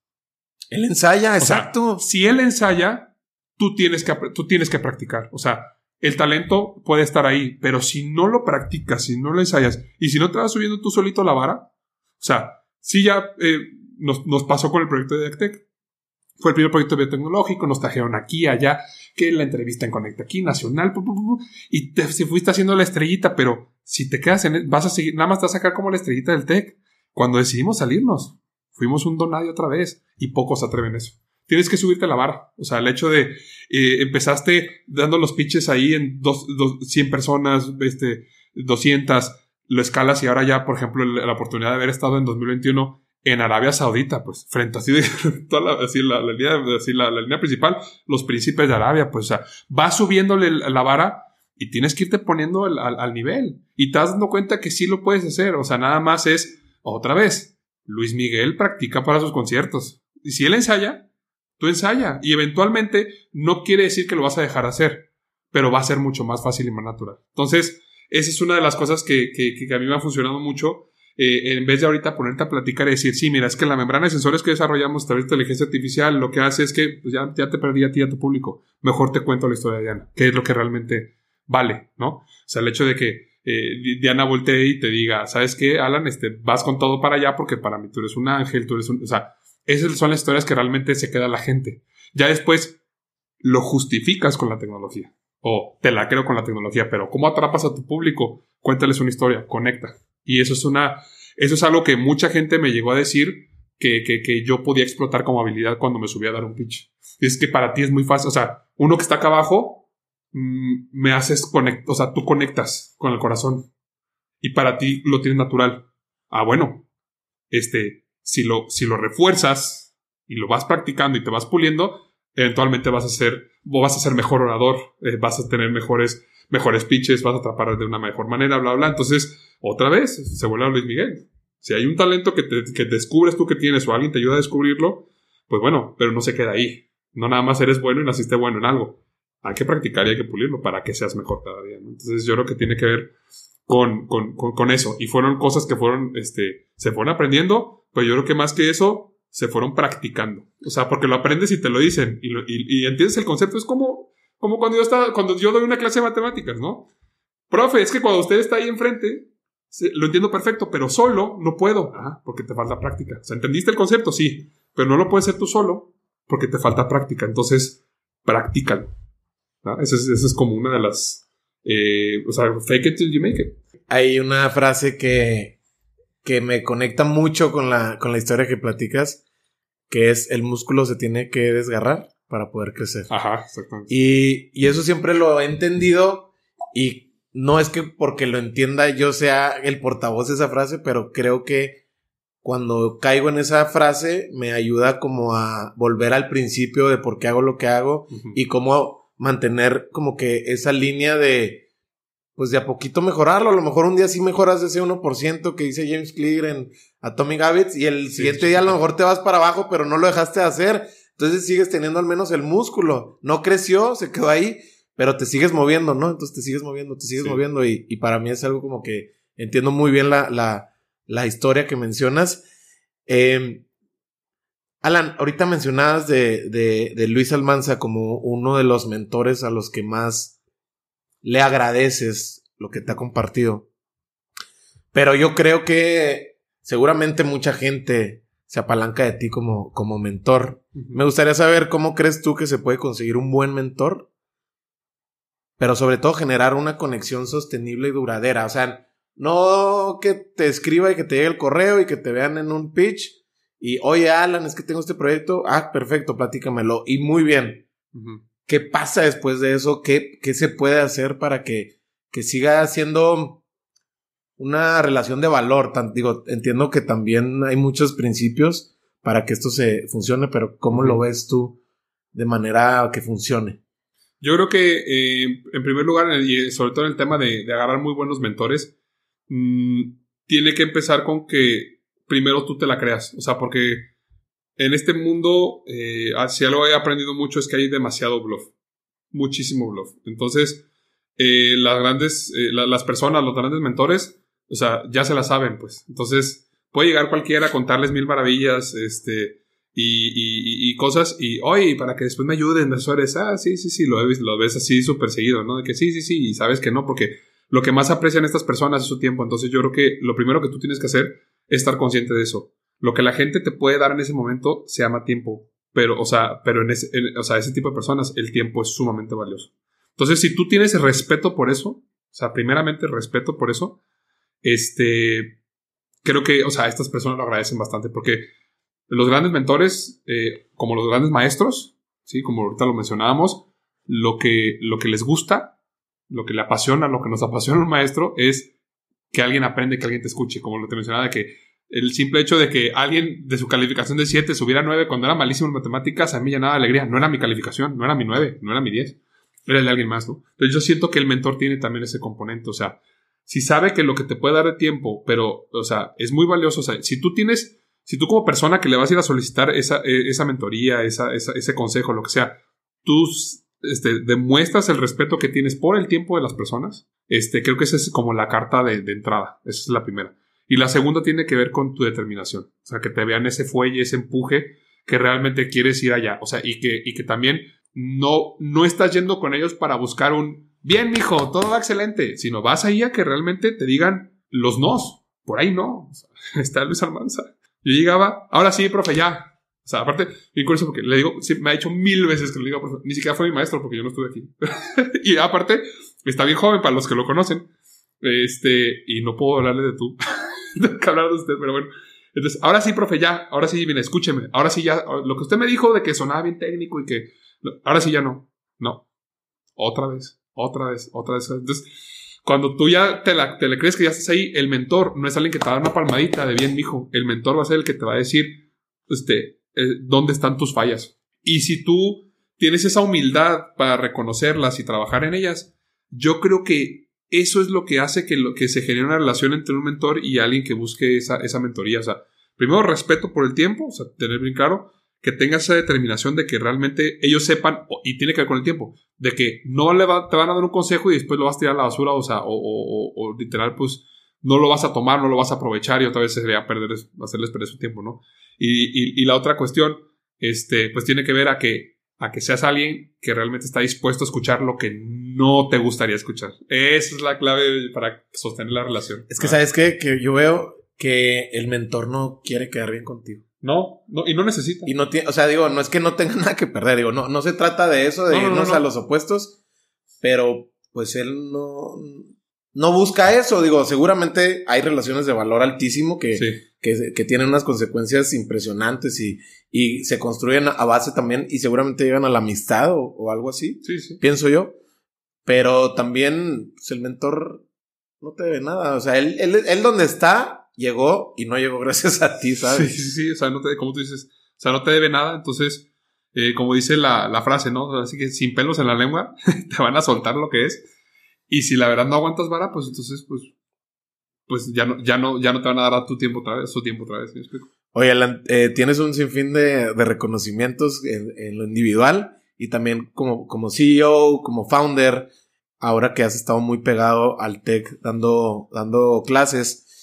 Y tuviste un reconocimiento que me llamó la, atención por el nombre. Y platícame de qué se trata y, por qué te eligieron así. Pero tienes un, premio que te dio el TEC de Monterrey, donde fuiste profesor inspirador 2020. Sí. ¿Qué crees que, o sea, digo, yo, yo, yo sé que es difícil a lo mejor tú, tú mismo contestarte algo que ellos contestaron en algún momento, pero tú, ¿por qué crees que que puedes inspirar a, una generación en este caso. Híjole, ha sido uno de los reconocimientos más bonitos y más gratificantes que he tenido en, mi carrera profesional. Este, y no fue sencillo. Lo busqué tres años. Pero pues, así como en el emprendimiento me he caracterizado por ser perseverante, pues por algo he aguantado tanta vara. el ser perseverante, pues, este, el que persevera alcanza, ¿no? Fue un premio que, que busqué, este, luché por tenerlo por tres años. Es un, es un reconocimiento en el TEC de Monterrey. es, el, es el máximo galardón que puedes recibir como profesor. Este, hay uno que es eh, eh, de, de, nada más de campus, que fue el que yo gané. Y después esos son, son postulables para nivel nacional. El detalle es que como yo soy profesor de cátedra, no postulo. O sea, aunque haya ganado, o sea, hay una categoría para profesor de cátedra, que es el que nada más va a dar, para los que no conozcan el concepto, es aquel profe que, o sea, no está de planta ahí. O sea, va a su clase y se va. O sea, no, no tiene una oficina ahí de, ah, está aquí de 7 a 4, ¿no? Y para el premio nacional sí necesita ser de planta. Entonces, este, nacional pues no, no postulé, pero eh, el, el, de, aquí de, de, Chihuahua, este, es un premio que es, o sea, inclusive varias veces se declara desierto, o sea, no tiene que ganar alguien. O sea, realmente tienes que cumplir con una serie de requisitos muy, muy, muy exhaustos, o sea, muy, muy vastos, muy complicados y es bajo un criterio y, este, muy seleccionado y todavía comité y todo el show, ¿no? Entonces, la verdad es que ganarlo no, no es tarea sencilla. Este, sin embargo, fue un premio súper gratificante para mí porque tiene muchos componentes. Tiene el componente del alumnado, o sea, tiene que ver con calificación de los alumnos que, este, puedo decirlo con, con gran orgullo, este, desde el día uno que entré al TEC, o sea, desde, y se puede ver como el profesor Chavito, es más, te lo voy a poner así, el día que, el primer día que llegué a la clase, cuando ya fui profesor, este, o sea, no, no el tópico, sino cuando ya fui profesor titular, eh, llegó un alumno, se sentó en el escritorio así bien balín, así de que se aventó y de que empezó a decir barbaridad y me de yo, este, oye, disculpe, ya vamos a empezar la clase y dije, ¿cómo? ¿Usted es el profe? Aparte venía de una operación este, en el tobillo, entonces traía, traía short y todo porque pues, estaba usando una bota, entonces como que hasta en eso me confundió el alumno, o sea, a lo que voy es que sin tener mucha experiencia, pues dando, dando este, clases y menos en una institución tan grande como el TEC de Monterrey, siempre estuve en el top 10 de los profesores mejor calificados este, en, lo que duré ahí en la prepa. Y no, no, no por el número. Eh, me llevo más como esa cercanía, esas cosas eh, más cualitativas que cuantitativas. Voy a un mall, voy estoy en la calle, eh, estoy jugando fútbol, me los he topado muchas veces, y no soy el profe del que se escondan los alumnos de que qué oso que está el profe. Están con la familia, mira mamá, él es el profe Alan que esto, esto y esto y esto y esto. Profe, ¿qué onda? O sea, eso es lo que más me llevo, pues yo, de, de, de, este tipo de cosas, el llegar a impactar alumnos que, que, cuando pasan a la carrera, unos ya inclusive hasta se graduaron de profesional. Yo les di clase siempre ya está graduando de profesional. Este, cuando llegan y te dicen, es que usted me enseñó, o sea, o por usted estudié tecnología, eh, usted me enseñó que yo no era bueno en matemáticas, pero no tenía que ser bueno realmente, o sea, nacer bueno para, para, para, para después transformar en algo bueno. Y mira, estudió una ingeniería y estudié ingeniería electrónica, o sea, y era el que sacaba 6, 7, ¿no? Y terminó graduándose con honor, lo que sea. Entonces, ese es el tipo de cosas que, que que, que, por las cuales yo buscaba este reconocimiento. Era un, un reconocimiento más hacia mí mismo de que lo podía lograr. Y te lo voy a conectar eh, con, un, con un ejemplo perfecto de, sobre todo, qué fue lo primero que hice cuando me nombran, cuando me nombran ganador. Yo creo que una de las principales cosas que por las cuales buscaba este, este reconocimiento, no por el reconocimiento tal cual, y te lo digo de una manera bien sincera, yo por fin pagué mi deuda. Saldé mi deuda con muchos maestros que yo tuve. Gloria Fausa en la prepa que me llevó a hacer proyectos con la NASA, este de modelación matemática en la prepa, que confió en mí, que me dio la confianza. Fui el primer alumno mexicano, eh, de los primeros de ese grupo de selección, el primer alumno mexicano que va a una universidad de Estados Unidos y hace investigación con científicos de la NASA estando en prepa. Es Gloria Faust, Luz María Sánchez en la parte de matemáticas, Lalo Velázquez, curiosamente en cuestiones de política. Yo tenía una deuda pendiente con todos ellos, porque mucho de, mi, de, la manera en la que soy, la formación que tuve, inclusive hasta la manera de dar mis clases, que hasta le robaba frases a mis maestros de ahí. Yo tenía una deuda pendiente con todos esos profes que tuvieron la oportunidad de ir a una universidad de Estados Unidos, que tuvieron, tuvieron ofertas de trabajo en otros lados y se quedaban ahí porque eran amantes del proyecto de los cuales yo eventualmente tuve muchas oportunidades. Por estos proyectos de la NASA obtuve becas, obtuve reconocimientos, obtuve entradas a, o sea, me abrió las puertas a muchos lados, ¿no? Entonces, si ellos hubieran tomado el camino de ver por ellos mismos o por sus carreras fuera de, de, su, de su amor por la docencia, yo no hubiera tenido esa oportunidad. Entonces, yo tenía una deuda con la vida. ¿Sabes cómo? Entonces, ya la pagué. O sea, yo siento que con ese fue como un... Digo, todavía no. O sea, sigo teniendo como ese impulso de, de, de, aunque no esté dando clases activamente, pero fue como una manera de decir, pagué este, mi deuda que yo tenía con esos maestros que, que, que, a mí me enseñaron tanto. Y tal fue así que en cuanto yo gané, fue en pandemia, entonces este reconocimiento se entregó de manera virtual. En cuanto yo, terminó la llamada del reconocimiento y que por fin lo gané, este, lo primero que hice fue buscar por todos lados el teléfono de maestra Gloria Faust de la prepa, de cálculo integral y diferencial, y, y volverla a marcar y hablarle por teléfono y decirle gracias. O sea, gracias y por fin pude hacer algo de lo que tú, o sea, a lo mejor ni te diste cuenta, Gloria, a lo mejor sí, pero, o sea, yo tenía una misión y era ¿cómo le voy a hacer para que mis alumnos me recuerden y, y, me tengan el cariño que yo te tengo a ti, ¿no? Y el agradecimiento tan grande que no te puedo. Entonces, para mí fue una manera como de pasé la vara, o sea, y listo, o sea, cumplí con esa parte de, de, poder hacer esa, esa, deuda que yo, esa deuda moral que yo tenía de profesores que marcaron mi vida para darme oportunidad. ¿no? no nos dejes a medias ahí, Alan. ¿Qué te platicó la maestra Gloria? No, pues híjole, o sea, para empezar, eh, pues obviamente fue como o sea, claro que siempre, o sea, no, no, es, no es esos profesores que se olvidan de ti, ¿no? O sea, entonces ella, o sea, decía, yo, híjole, no, puedo decir felicidad, estoy muy sorprendida porque eh, yo sé la calidad de persona que eres y más allá de, de, tu inteligencia, de tu, de tu compromiso, tu responsabilidad, sé la calidad de profesor que, que, que eres y estoy seguro que, que impactaste, o sea, 10 veces más vidas que las que yo pude impactar contigo. Esa fue una frase de las cuales todavía me acuerdo que me, que me mencionó. Y fue para mí como que icónico ese momento, ¿no? O sea, el, hecho de, sobre todo ella en particular, porque te digo que ella me abrió la puerta a estos proyectos de la, de la NASA cuando en una parte yo no era elegible, porque yo estudié el quinto semestre de prepa, lo estudié en el extranjero, lo estudié en Canadá. Y en teoría tenés que estudiar quinto y sexto en este grupo avanzado de la prepa. Yo también estudié en Prepatec, que te daba el acceso a este tipo de proyectos. Y nomás porque yo una vez me le planteé y le dije, tengo muchísimo interés, pero me, voy a ir de intercambio. O sea, sé que no es, tengo que estar el año completo. O sea, y el hecho de yo allá hacer las tareas de aquí, mandar los trabajos de aquí, eh, es lo que ella decía. O sea, pues yo vi en ti un compromiso que los mismos que estaban aquí no todos lo tenían. Y me abrió la oportunidad. Entonces, para mí fue así de que, te digo, o sea, esa, esa cosa de la NASA eventualmente me abrió la puerta para ir a otra investigación en Francia, también de modelación matemática. Pues aprendí muchísimo, por eso después fui maestro de matemáticas. Me abrió la puerta para una investigación en Canadá en 2019, ya enfocado en, biotecnología. Pero lo que voy es que ese proyecto, el que haya confiado, o sea, el que me haya abierto esa puerta, después curricularmente me ayudó a abrir muchas más. O sea, ahorita pues ya lo mencionas y dices, bueno, ya se le prepa, ya mejor ahorita para un trabajo o para alguna cosa ya no la mencionas en la entrevista, ¿no? Pero fue como la cadenita que fue llevando a cosas que eventualmente ahorita sí siguen teniendo muchísimo valor, ¿no? Oye, Alan, yo siempre he dicho que los maestros terminan siendo parte de nuestro repertorio de héroes en nuestras vidas, ¿no? Porque de alguna manera, no, digo, de alguna manera nos rescatan de otros caminos que pudimos haber tomado no quiere decir que malos, pero quizá caminos diferentes. Y nos ponen en el camino que, que teníamos que estar, ¿no crees? Sí. Sí, no, y es más, alguien, y tú lo identificas, digo, hay todos tipos de, de maestros. Digo, yo a todos mis respetos, ¿eh? Los que hayan sido buenos, los que no hayan sido tan buenos, desde mi punto de vista. A mí siempre en mi casa se me inculcó mucho esa, esa, ese respeto por él, que poco a poco lamentablemente se ha visto que se, se, ha ido perdiendo, pero en mi casa mi mamá fue muy, digo, yo siempre fui muy buen estudiante y, siempre fui muy tranquilo, pero, o sea, mi mamá me acuerdo que me decía de chiquito, eh, me pueden hablar por lo que sea en la escuela. Te peleaste con un niño, eh, rompiste una ventana. Eso me pasaba seguísimo por el fútbol. Rompía ventanas a cada rato. Este, pero me pueden hablar por lo que sea.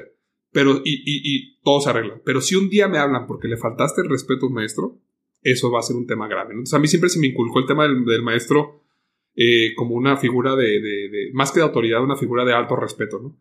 Entonces, y y de eso, pues, aquellos maestros que realmente tú sabes, o tú los has tenido en el público, seguramente estoy hablando de esto, y alguien ya pensó en su Gloria Faust, en su Luz, en su Luz, en su Lalo, este, eh, son maestros que van más allá de nada más lo que tienen que hacer en clase, sino realmente eh, que su, su, su, su, labor docente va a formarte. O sea, se te va a olvidar, si nunca aplicaste las mates, se te va a olvidar. Y luego me decían mis alumnos, ¿y esto qué va a salir en la, en la vida? Y yo, muy seguramente de nada. se quedan así porque todos esperan la respuesta contraria, ¿no? De que no, es que te va a ayudar. De nada, absolutamente nada.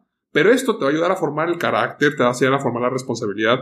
En, específicamente en matemáticas, te va a ayudar a, que tu cerebro se entrene a resolver un problema de manera distinta. En eso sí te va a ayudar. No que la integral eh, de superficie que vas a... No, no, no, no. Eso se te a olvidar y, está bien. Y que se te olvide está bien. O sea, porque vas a enfocar después tu conocimiento en otras cosas. Pero lo que vas a aprender aquí es a, es a visualizar un problema, plantearte las variables y resolverlas de una manera o buscar soluciones diversas, ¿no? Y esos maestros que más que lo que te tenían que enseñar del libro, sino que realmente llegaron a tener, como tú lo mencionas, una formación o una guía en tu vida, este, creo que todos los, los tenemos y estoy clarísimo que les podemos poner nombre y apellido. ¿no? Como buen emprendedor serial, eh, recurres mucho a la resiliencia, ¿no? Es parte de, de tu set de, de, herramientas a las que acudes cuando pues no le estás pegando, uh -huh. no, no salen las cosas como quieres, no, no está cayendo el fondo, no responde el mercado. Eh, además de que recurres a la resiliencia, me gustaría saber si recuerdas algún consejo de alguien, de tu red o no de tu red de, de gente de apoyo, que a lo mejor te haya dado luz durante uno de esos momentos de línea baja, por así sí. decirlo. No, clarísimo, este, o sea, no lo tengo ni que pensar, mi papá, uno de mis grandes mentores y maestros también.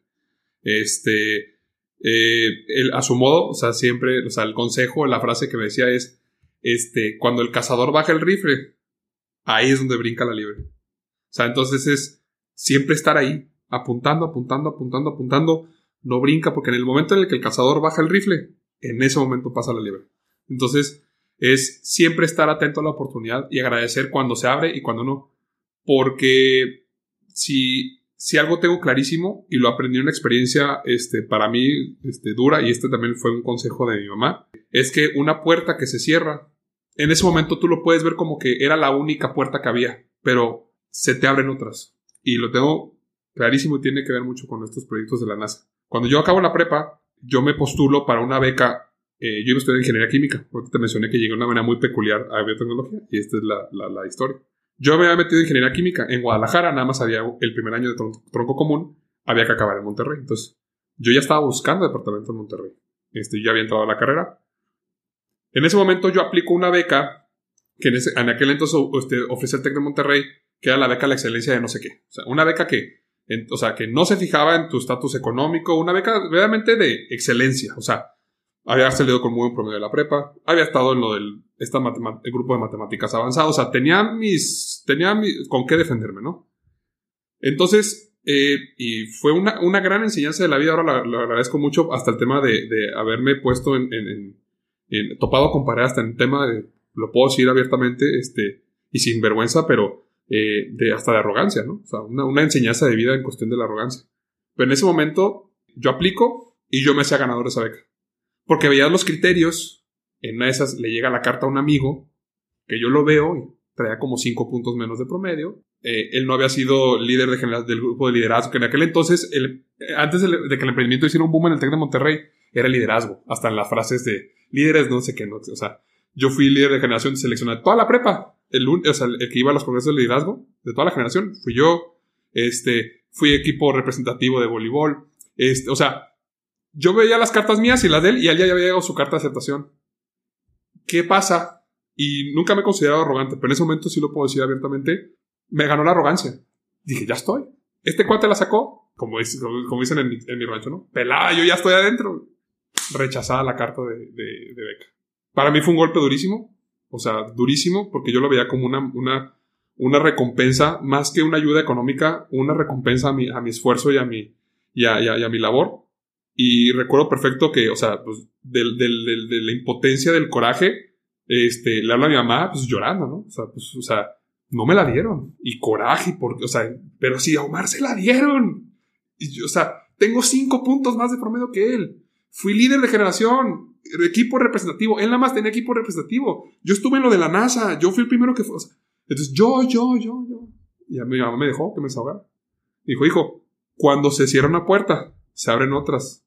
Y ahorita no lo vas a entender, o sea, y a lo mejor no lo vas a ver. Pero cuando se cierra una, se abren otras. Y posteriormente me ofrecen unas oportunidades muy buenas para, para precisamente hacer estas conexiones con lo de la NASA. No solamente hacer los proyectos de la NASA en México, sino y ahora sí, los estancias, dos estancias de investigación en el extranjero. Pero para yo, para yo aplicar, tenía que quedarme en Campus Guadalajara. Por eso me cambié de tecnología. Porque ahí arrancó la carrera primera generación, toda la carrera completa. Entonces, se me cerró esa puerta pero si no hubiera, si hubiera ido para allá, no hubiera tenido la oportunidad de, de, colaborar en esos proyectos que eventualmente me llevaron a donde estoy ahorita.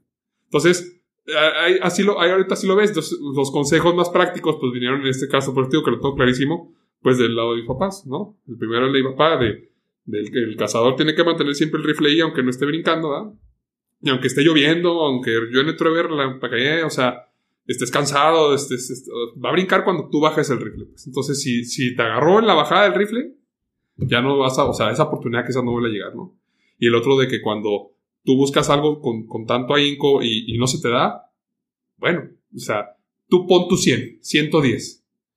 Y si las cosas no se acomodaron, ni modo. Ya no está en ti. Pero no está en ti. O sea, hay cosas que tienes que soltar. Y eso a mí me costó mucho trabajo y lo, lo tuve que aprender.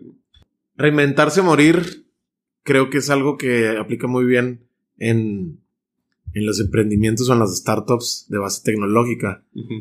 Platícame tú algún ejemplo donde tuvieron que rediseñar a lo mejor mucho del hardware. eh, ustedes se basan mucho en la tecnología, en inteligencia artificial, ya lo mencionaste. Platícame alguna que, que tuvieron que, así como, así como cuando escuchamos, cuando le, hemos leído las historias de cómo fue el iPhone, cómo fue el iPad, pues había que volver a empezar, ¿no? Porque Sí. el diseño no estaba listo, el mercado no lo iba a adoptar. Sí. En tu caso, ¿cómo fue? Me fue, lo, lo cuento cuando hablo acerca de, mm, por ejemplo, del- de estas nuevas metodologías, por ejemplo, design thinking, de iterar rápido, hacer ciclos cortos y rápidos. Fue con Deactec, eh, lo tengo clarísimo. Entramos al programa de incubación. Durante 10 meses elaboramos el, el- lo que antes se usaba mucho, ya, ya es obsoleto, el plan de negocio. Te encerrabas 10 meses, 60 páginas, ¿verdad? Donde cadena de suministros, predicciones de ventas. Segundo contacto con el cliente, esas 60 páginas tiraron a la basura. O sea, 10 meses de trabajo, ¿no? Ahí fue donde nos tuvimos que reinventar, fue ahí. En ese momento, eh, el enfoque que tenía era, estábamos haciendo unos paneles genéticos a- aliados, a- afiliados, estábamos este, aunados con una empresa de, de- de genómica en, en China. O sea, ya teníamos todo armado para hacerlo, ¿no? Eh, y nosotros íbamos a, a ofrecer el servicio de estos paneles este, eh, ge- genómicos para el área de cardiovascular, o sea, para enfermedades cardiovasculares. Eh, eran dos, uno era para prevención de enfermedades, o sea, hereditarias, y el otro hipercolesterolemias, este, varios cardiovasculares, y el otro es el tema farmacogenómico, es decir, que, pues, digo, tú por el área en la que, en la que estás, sabes mucho que el tema eh, de cómo se lleva en, este, muchas veces el, el tratamiento del paciente es prueba y error. Dale este medicamento, vemos cómo responde, cámbiaselo, cámbiaselo, cámbiaselo. El panel que teníamos era, por medio de la genética de la persona, saber cuáles medicamentos no le iban a hacer nada o no le iban a hacer el resultado este, esperado para evitar la toxicidad del paciente y le das directamente el tratamiento que, que, que sí necesitaba. El papel suena maravilloso, ¿eh? Pues en el segundo contacto con el segundo cardiólogo, sí invalidó todo. Entonces, fue este, pues, eh, o sea, regresando como a esta frase, o sea, hubo que reinventarse, pues no, no matar, o sea, si te fijas, digo, lo que ahora hacemos en Detect es completamente distinto a eso, estamos hablando que era como 2016, pero, o sea, no murió, o sea, o sea, sigue, pues, o sea, eh, no lo mató, se tuvo que re- reinventar, ¿no? Entonces, eh, ese es, es como el, el- que yo he visto de primera mano, el- con el más fuerte que me, que me he enfrentado, ¿no? Digo, pues, eh, apenas empezábamos en este show y ahora ya lo entiendes que eso es cosa todos los días. Nada más hazlo o, que- o- o haz que pase eso para que luego ya llegues al win más rápido, pero más bien eso, o sea, ya no te tardes 10 meses, ahora tardas menos. Por eso, después por eso, bueno, no sé si recuerdes, seguramente sí, cómo tomó mucho valor la metodología de Google, la, la metodología Sprint, Sí, de cómo era un war room de siete días y ahí sí, li- bueno, era, creo que era como alrededor de ocho horas, de ocho a diez, ajá. donde no había interrupciones y se iteraba a, a Sí. tope, ¿no? Para Sí, sí, llegar Al, al, al MVP al menos. ¿no? Ah, ponemos al MVP y ya otra vez volverlo a poner en práctica. ¿no? Exacto, exacto. Sí, Pues hoy en día la gente pensará que, bueno, te escuchas muy chavo y estás muy chavo, pero viendo tu trayectoria dicen, no, pues este cuate tiene arriba de 45, no sé. y no, estás bien chavo, eh, estás casado, Sí. tienes un, un peque, un hijo, sí. que ya me dijeron que se parece mucho a ti en lo inquieto. Así dijeron, ¿eh? Sí, Se parece mucho a ti en lo inquieto. Lamentablemente. Eh, pero ¿cómo se vive? Es, ¿Cómo se vive un ritmo como el tuyo junto con Itzel? Que no nada más estás casado con ella, también es tu socia. sí, Y no, y estamos hablando de socia de, de una realidad que ya es un negocio consolidado como Diactec. Y además tiene sus verticales también. sí. Eh, ¿cómo, ¿Cómo es ese ritmo y cómo lo balancean ahora que, que, que están en esta etapa? Es muy retador. O sea, de hecho, yo a José Andrés le llamo la cuarta startup. O sea, este, sí, de por sí, yo había pensado que el matrimonio había sido la cuarta startup. No, no. O sea, realmente, eh, lo que sí vino a, a- cambiar mucho el ritmo de vida, sí tengo que aceptarlo, fue, digo, y lo acepto con mucha alegría, porque la verdad fue un hijo muy esperado. Pero sí, sí cambia mucho el, el- el ritmo. Sí, este, te cambia en todos los sentidos, te cambian perspectivas, eh, te cambian en, en tomas de decisiones, en, en prioridades. Porque literal vino a desplazar a todos. o sea, a todos. Si voy, si en ese momento, o sea, volteó y me dijo papá y, me dio los brazos, que el mundo se espere porque le tengo, o sea, le voy a dar los brazos a mi hijo, ¿sí me explico? En ese sentido, ¿no? Pero desde el principio que, que como bien mencionas, o sea, en el caso de, de cómo llevar una pareja, que empezamos siendo novios, o sea, eh, o sea, digamos, no estábamos casados y luego emprendimos. O sea, empezamos siendo, o sea, éramos pareja, novios, o sea, ni siquiera con un compromiso de matrimonio. Eso se fue dando con el tiempo. Pero fíjate que ahí ah, me aboco mucho a, este tabú que, existe, ¿no? Yo agradecí, o sea, a lo mejor no a todo el mundo le va igual y, cada quien obviamente este, cuenta la película de cómo le fue. Pero yo te puedo asegurar que o sea, se rompió el tabú que yo tenía, que la gente y la sociedad te dice, es que no puedes trabajar con tu esposa. Yo te puedo decir que para mí es lo más maravilloso que me puede tocar en la vida. O sea, nos fortaleció en la pareja. Eh, estás en lo mismo. Están, como dijiste tú, están en los chingazos los dos. Los dos saben dónde están los fregazos. O sea, entonces hay, una, hay, un, hay un entendimiento, un acuerdo a un nivel ni siquiera verbal. Eh, que en la cuestión hasta de la pareja nos ayudó mucho a fortalecer. O sea, sí separar bastante, eh, pero haz de cuenta que con ella, y quizás es por ya un tema muy peculiar de, pues ella y yo como pareja, pero nunca tuvimos que decir, a ver, aquí vamos a separar. Todo fue muy natural y en mi caso particular, yo te puedo decir que es una de las mejores experiencias que he tenido en mi vida el emprender y hacer algo con, con, tu esposa. Así de por sí, emprender y tener un negocio propio tiene una satisfacción personal muy suave, o sea, porque es algo que tú estás creando, o sea, diferente a, a, a, lo mejor colaborar en algún lado. Sí, no estoy diciendo que sea más o menos, ¿eh? sino simplemente pues es, es muy bonito verlo de esa manera. Qué mejor que ahora verlo que es el fruto de dos y no de uno, ¿no? Exacto. Entonces yo lo veo así. Eh, yo aparte para ella, o sea, ella es una gran maestra y es una gran mentora para mí, porque es alguien que, mira, está, no es, a diferencia de mí, no es el que está en las cámaras, no es el que está arriba en el pitch, o sea, no, o sea, digo, lo hace bastante bien, pero me refiero a que ella no, ella no es las que, la, la, que siempre vas a ver enfrente, porque no es su perfil.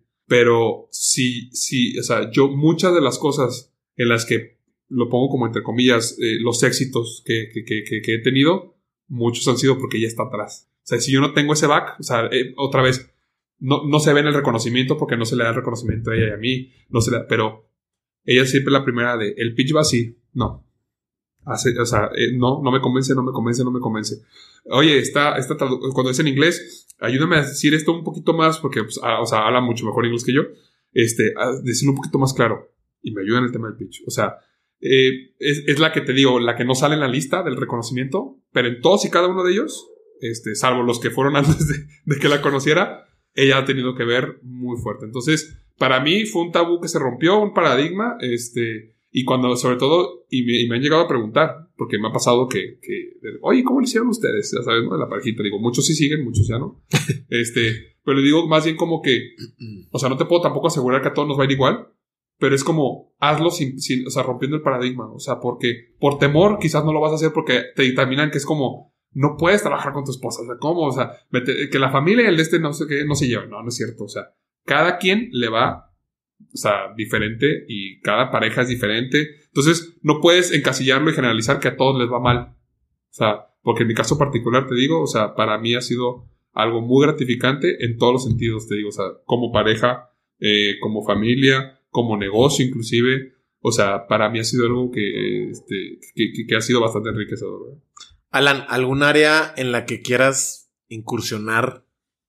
Ábrelo a lo que tú quieras, desde lo personal hasta negocios. ¿Algún área en la que quieras incursionar fuera de tu zona ahorita de acción? O sea, fuera a lo mejor no hablar de eh, biotecnología, eh, no hablar de, de hardware, algo a lo que tú le quieras prestar atención en estos próximos meses o años, algún deporte que quisieras practicar, algo diferente que quisieras mm. hacer. Sí, sí, lo tengo. Yo creo que son dos cosas. Eh, primera, que fue un componente muy importante en una de las mejores épocas de mi vida, que fue la universidad, la música. Retomarla. Retomarla, sí. Durante mi carrera este, en, la, en, la, en la universidad, estuve becado en la, en la orquesta ensamble del TEC de Monterrey allá, este, como músico. Y pues era todos los días. Todos los días. Este, y todavía sigo soñando de repente que estoy en un concierto ensamble, imagínate. O sea, fue una, una de mis, de las, de las épocas más bonitas de mi vida porque siempre, siempre yo desde chiquito estudié música, piano, batería, este, varios instrumentos. Pero fue como digamos que no me quedé con las ganas, digo, tampoco te voy a decir, ah, fui profesional, no, no, no, ni mucho menos. Pero fue como, o sea, como que pude cumplir ese sueño de estar en escenarios bastante, pues para no ser profesional, bastante decentes. Este, producciones muy, o sea, hice este, más de seis comedias musicales. Este, eh, tuve la oportunidad de, tengo ahí unas rolas en Spotify, colaborar, por ejemplo, con Caloncho en una canción. ¿Cómo? A ver, a ver, espérame, digo, no, no, soy el, gran fan de interrumpir a mis invitados, digo, a pesar de que, de la, que la gente diga lo contrario, pero no. Y curiosamente tiene que ver con emprendimiento ese, esa, esa, esa canción. Que Caloncho es de Sonora, pero hizo mucha su carrera en Guadalajara, ¿no? Porque él es de, él es de Obregón, creo, ¿no? No sé, no sé bien de dónde es, pero, o sea, pues tengo, tengo una rola en colaboración ahí con ¿Qué, ¿Qué canción es? Se llama Cenizas en el Mar. Cenizas en el Mar. Spotify, sí, este ¿Y tú cómo colaboras con él en la guitarra? No, es que no. cuenta que eh, eh, tiene que ver hasta con emprendimiento porque en Guadalajara fueron mis primeros tintes de, ahí no, ahí no emprendí nada fuerte, pero fue como, métete al reto Zapopan, o sea, empezar como los tintes de Startup Business Weekend y no sé qué. Este, y un amigo hizo un startup muy padre que, que este, se trataba de, se llama Avalon, que es como de colaboración musical, como por ejemplo, tú eres muy bueno en, en, batería, por ejemplo, en guitarra y compones, si me sabe. Ok, pero necesitas un pianista. Entonces, tú me hablas como pianista, pero a distancia. O sea, podemos grabar una canción juntos. O sea, y no solo es para que decir, tócale así, sino, o sea, literal colabora, o sea, en la parte creativa, o sea, produce. O sea, a ver, quiero una basecita de piano más o menos así, ah, pero yo como pianista, digo, oye, si le metemos esto, o sea, colaboramos, pero es como una, es como o sea, hicieron como tipo un marketplace de músicos, pero algo también con el software para producir. Exactamente, ah, pero yo, pero en esa, esa canción fue el primer MVP de Avalon la de cenizas en el mar. Entonces, no fue particularmente con el modelo este de en línea, ya después supe que lo fueron perfeccionando, sino en este literal, todos nos juntamos en un día, un día de grabación, en un estudio de grabación, y primero entró el guitarrista, primero entró el este, la, la, En esa canción Caloncho tocó la batería. Yo meto ahí unos, este, piano, este, y unas atmósferas, este, de teclado. Este, entonces, y literal fue como el experimento de ellos, fue el MVP, de decir, a ver, hoy, 7 de la mañana, no hay rola. No hay rola, pero aquí están estos ocho cuates, este, esos ocho chavos, estas ocho chavas, y que son de diferentes mundos. O sea, digo, pues yo, yo nada más, o sea, lo más que tenía era estar en la orquesta de, de, ensamble de ahí, de, del TEC, y pues versus Caloncho, que ya en ese momento ya, ya había salido ya un poquito más, este, famosillo, pues. Entonces, era como, no existe una rola, a ver, o sea, literal, colabore. colabore. Y salió la rola y curiosamente fue la más viral de Spotify México una, este, como un mes o una, una semana, no sé cuando más salió. Ya salió hace un buen. Pero pues todavía de repente se, ve que la siguen escuchando, por un decir, ¿no? Entonces, este, eh, digo, fue una parte muy importante de mi vida, en lo que fue prepa profesional, mucho más fuerte por lo del tema de la orquesta, este, eh, que me marcó bastante. Eh, yo creo que si tú me preguntas como estudiante, yo creo que es lo que más extraño, lo que más recuerdo con nostalgia, porque fue una época muy, muy suave, escenarios padrísimos, este, comedias musicales increíbles y gente increíble también. De hecho, muchos de mis hay, amigos que salieron de ahí que ahorita se dedican a la testeada de manera profesional. Este, pues fue su trampolín, ¿no? Entonces, este, y retomarlo, porque desde que vine para acá, sí, este, de repente ahí eh, me invitan a un palomazo, eh, agarraba el piano ahí en el TEC, pero si tú me preguntas que era algo que, este, literal, todos los días tocar el piano en la, en la universidad, ahorita tengo sin tocar un piano más de dos años, tres, yo creo. O sea, entonces sí es algo que me gustaría retomar bastante.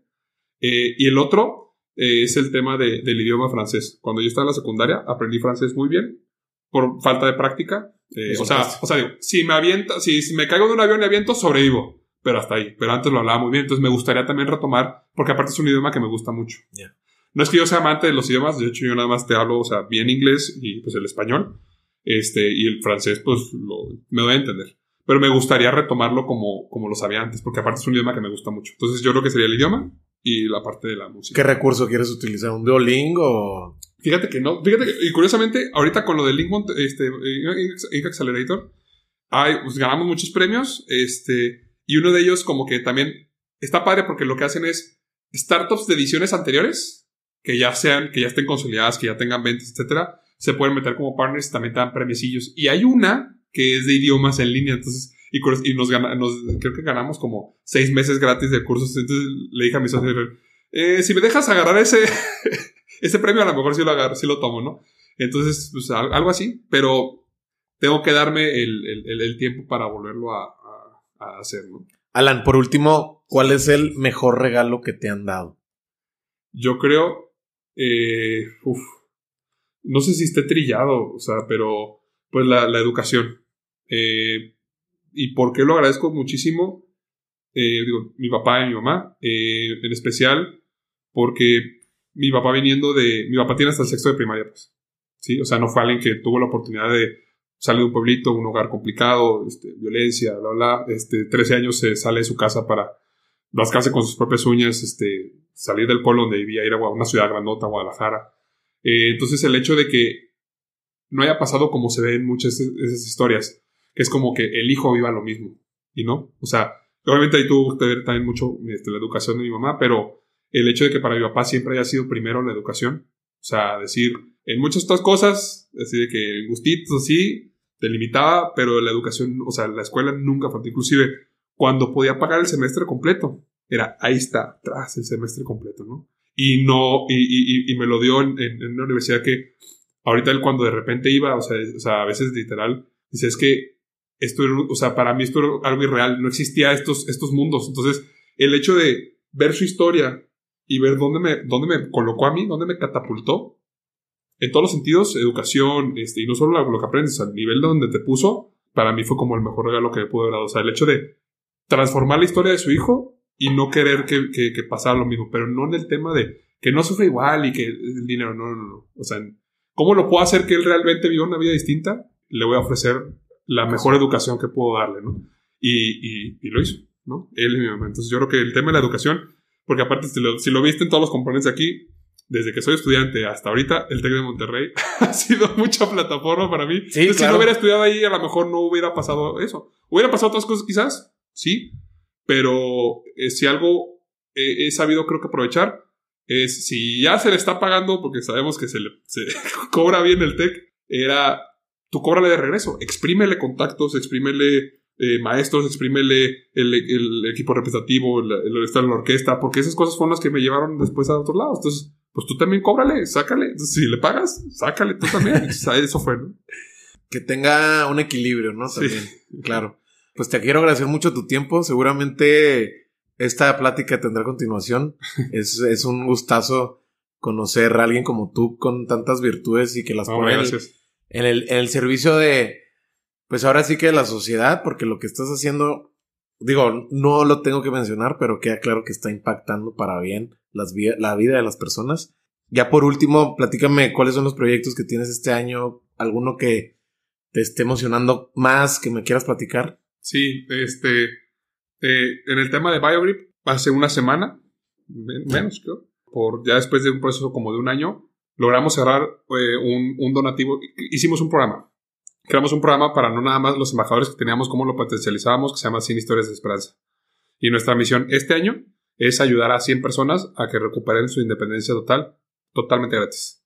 Ya, ya hicimos el primer paso. Ya tenemos un empresario que ya le metió lana a la donación. O sea, literal, ya tenemos el recurso y ya empezó el programa. Entonces, este año, con mucho entusiasmo, vamos por más gente. Este, por los primeros, este año por lo menos la meta son los primeros 20 de ese programa y es eh, regalarle eh, la oportunidad a una persona que no tiene el recurso de comprarse una tecnología de este tipo para que puedan recuperar su independencia y tener más embajadores todavía. Ese es uno. ¿Tienes una, alguna convocatoria o ustedes tienen algún proceso? No, es que ya, o sea, pues tal cual con rehabilitadores o inclusive ah, pues ya teníamos una lista de espera de gente que se, se, enteraba y escribía y decía. Entonces es, pues ahora sí que, eh, pues durante el proceso de desarrollo, pues los recursos eran muy limitados y íbamos a, pudiendo ayudar de uno, de dos y nos ayudaban pues a nosotros también para hacer el desarrollo, pero ahora ya con este recurso que entró este donador, ya pues ya tenemos para poder hacer. Entonces, eh, una parte fuerte de este año va a ser darle, darle este, a eso. Yo creo que es uno de, los, de los proyectos que más entusiasmo en este, en este momento. ¿Qué más puede ser? Bueno, el lanzamiento también aquí con, colaborando con, con Ilum, el, lanzamiento también de un, el área de diagnóstico, igual ahorita como lo de Diactec, es un proyecto que va muy a la, a la par. De hecho, Diactec está ayudando a hacer como la catapulta de este proyecto este, que también es el lanzamiento de una, como un laboratorio virtual, este, en el cual la gente puede este, ordenar eh, kits de diagnóstico para enfermedades de transmisión sexual y quitar como el tabú este de la gente, como promover otra vez, sin querer volver al tema cultural, pero quitar este tabú de la cultura, este, de, de, de, este estigma que se le tiene a las enfermedades de transmisión sexual. Entonces ahí hay otro componente interesante, también este, está por lanzarse este, eh, ya, pues en estos, de hecho en estos días. Pero yo creo que serían como los dos que ahorita están en vías de, de como que a ver qué, qué va a pasar. Oye, Alan, un gustazo conocerte, no, manches. Eh, estoy muy emocionado de, de esta plática. Me dejaste, Me dejaste andando. No sé, no sé No, qué, no sé qué voy a hacer ahorita después porque necesito canalizarlo. Seguramente me pondré a escribir o algo porque gracias, gracias por tu apertura, por tu honestidad. No, gracias. Eh, es algo que, que yo creo que hoy en día se valora cada vez más porque no se ve tan seguido, Pienso yo. Eh, este, es, este es de este lado, esta es mi opinión. No sé si quieres agregar algo más. No, este, nada de verdad, o sea, el, el agradecimiento va de regreso, porque yo creo que algo que ayuda mucho, eh, y lo tengo muy, muy claro, es que te- somos parte de un ecosistema, hablando de este tema de emprendimiento e innovación.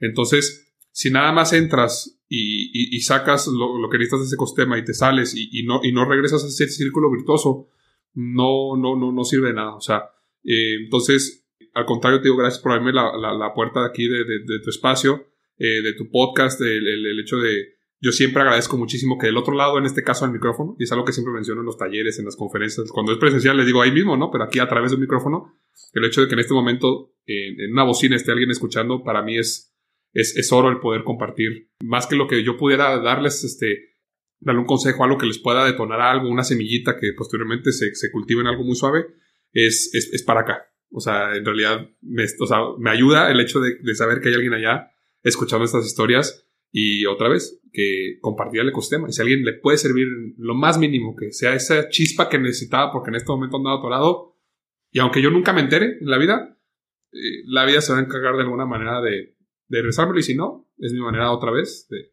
pagar lo que alguien ya hizo por mí, ¿no? Entonces, muy agradecido a ti y a tu público. Alan, ¿dónde te puede encontrar la gente que te quiera contactar? Eh, hablamos de muchas empresas que están creciendo junto contigo Sí. y junto con tu, con tu esposa.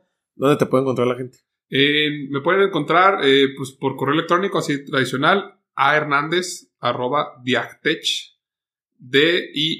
D-I-A-G-T-E-C-H, diagtech.com.mx, ese es mi correo de Diagtech, y en alan arroba biogrip, biogrip, .mx, ahí me pueden este, también contactar, sino también en mis redes sociales, en, en Facebook estoy como Alan Hernández, y en Instagram mi esposa me regaña mucho porque dice, deberías tener tus redes más activas. No soy tan bueno en el tema de redes, ¿verdad? Pero en Instagram me pueden encontrar como...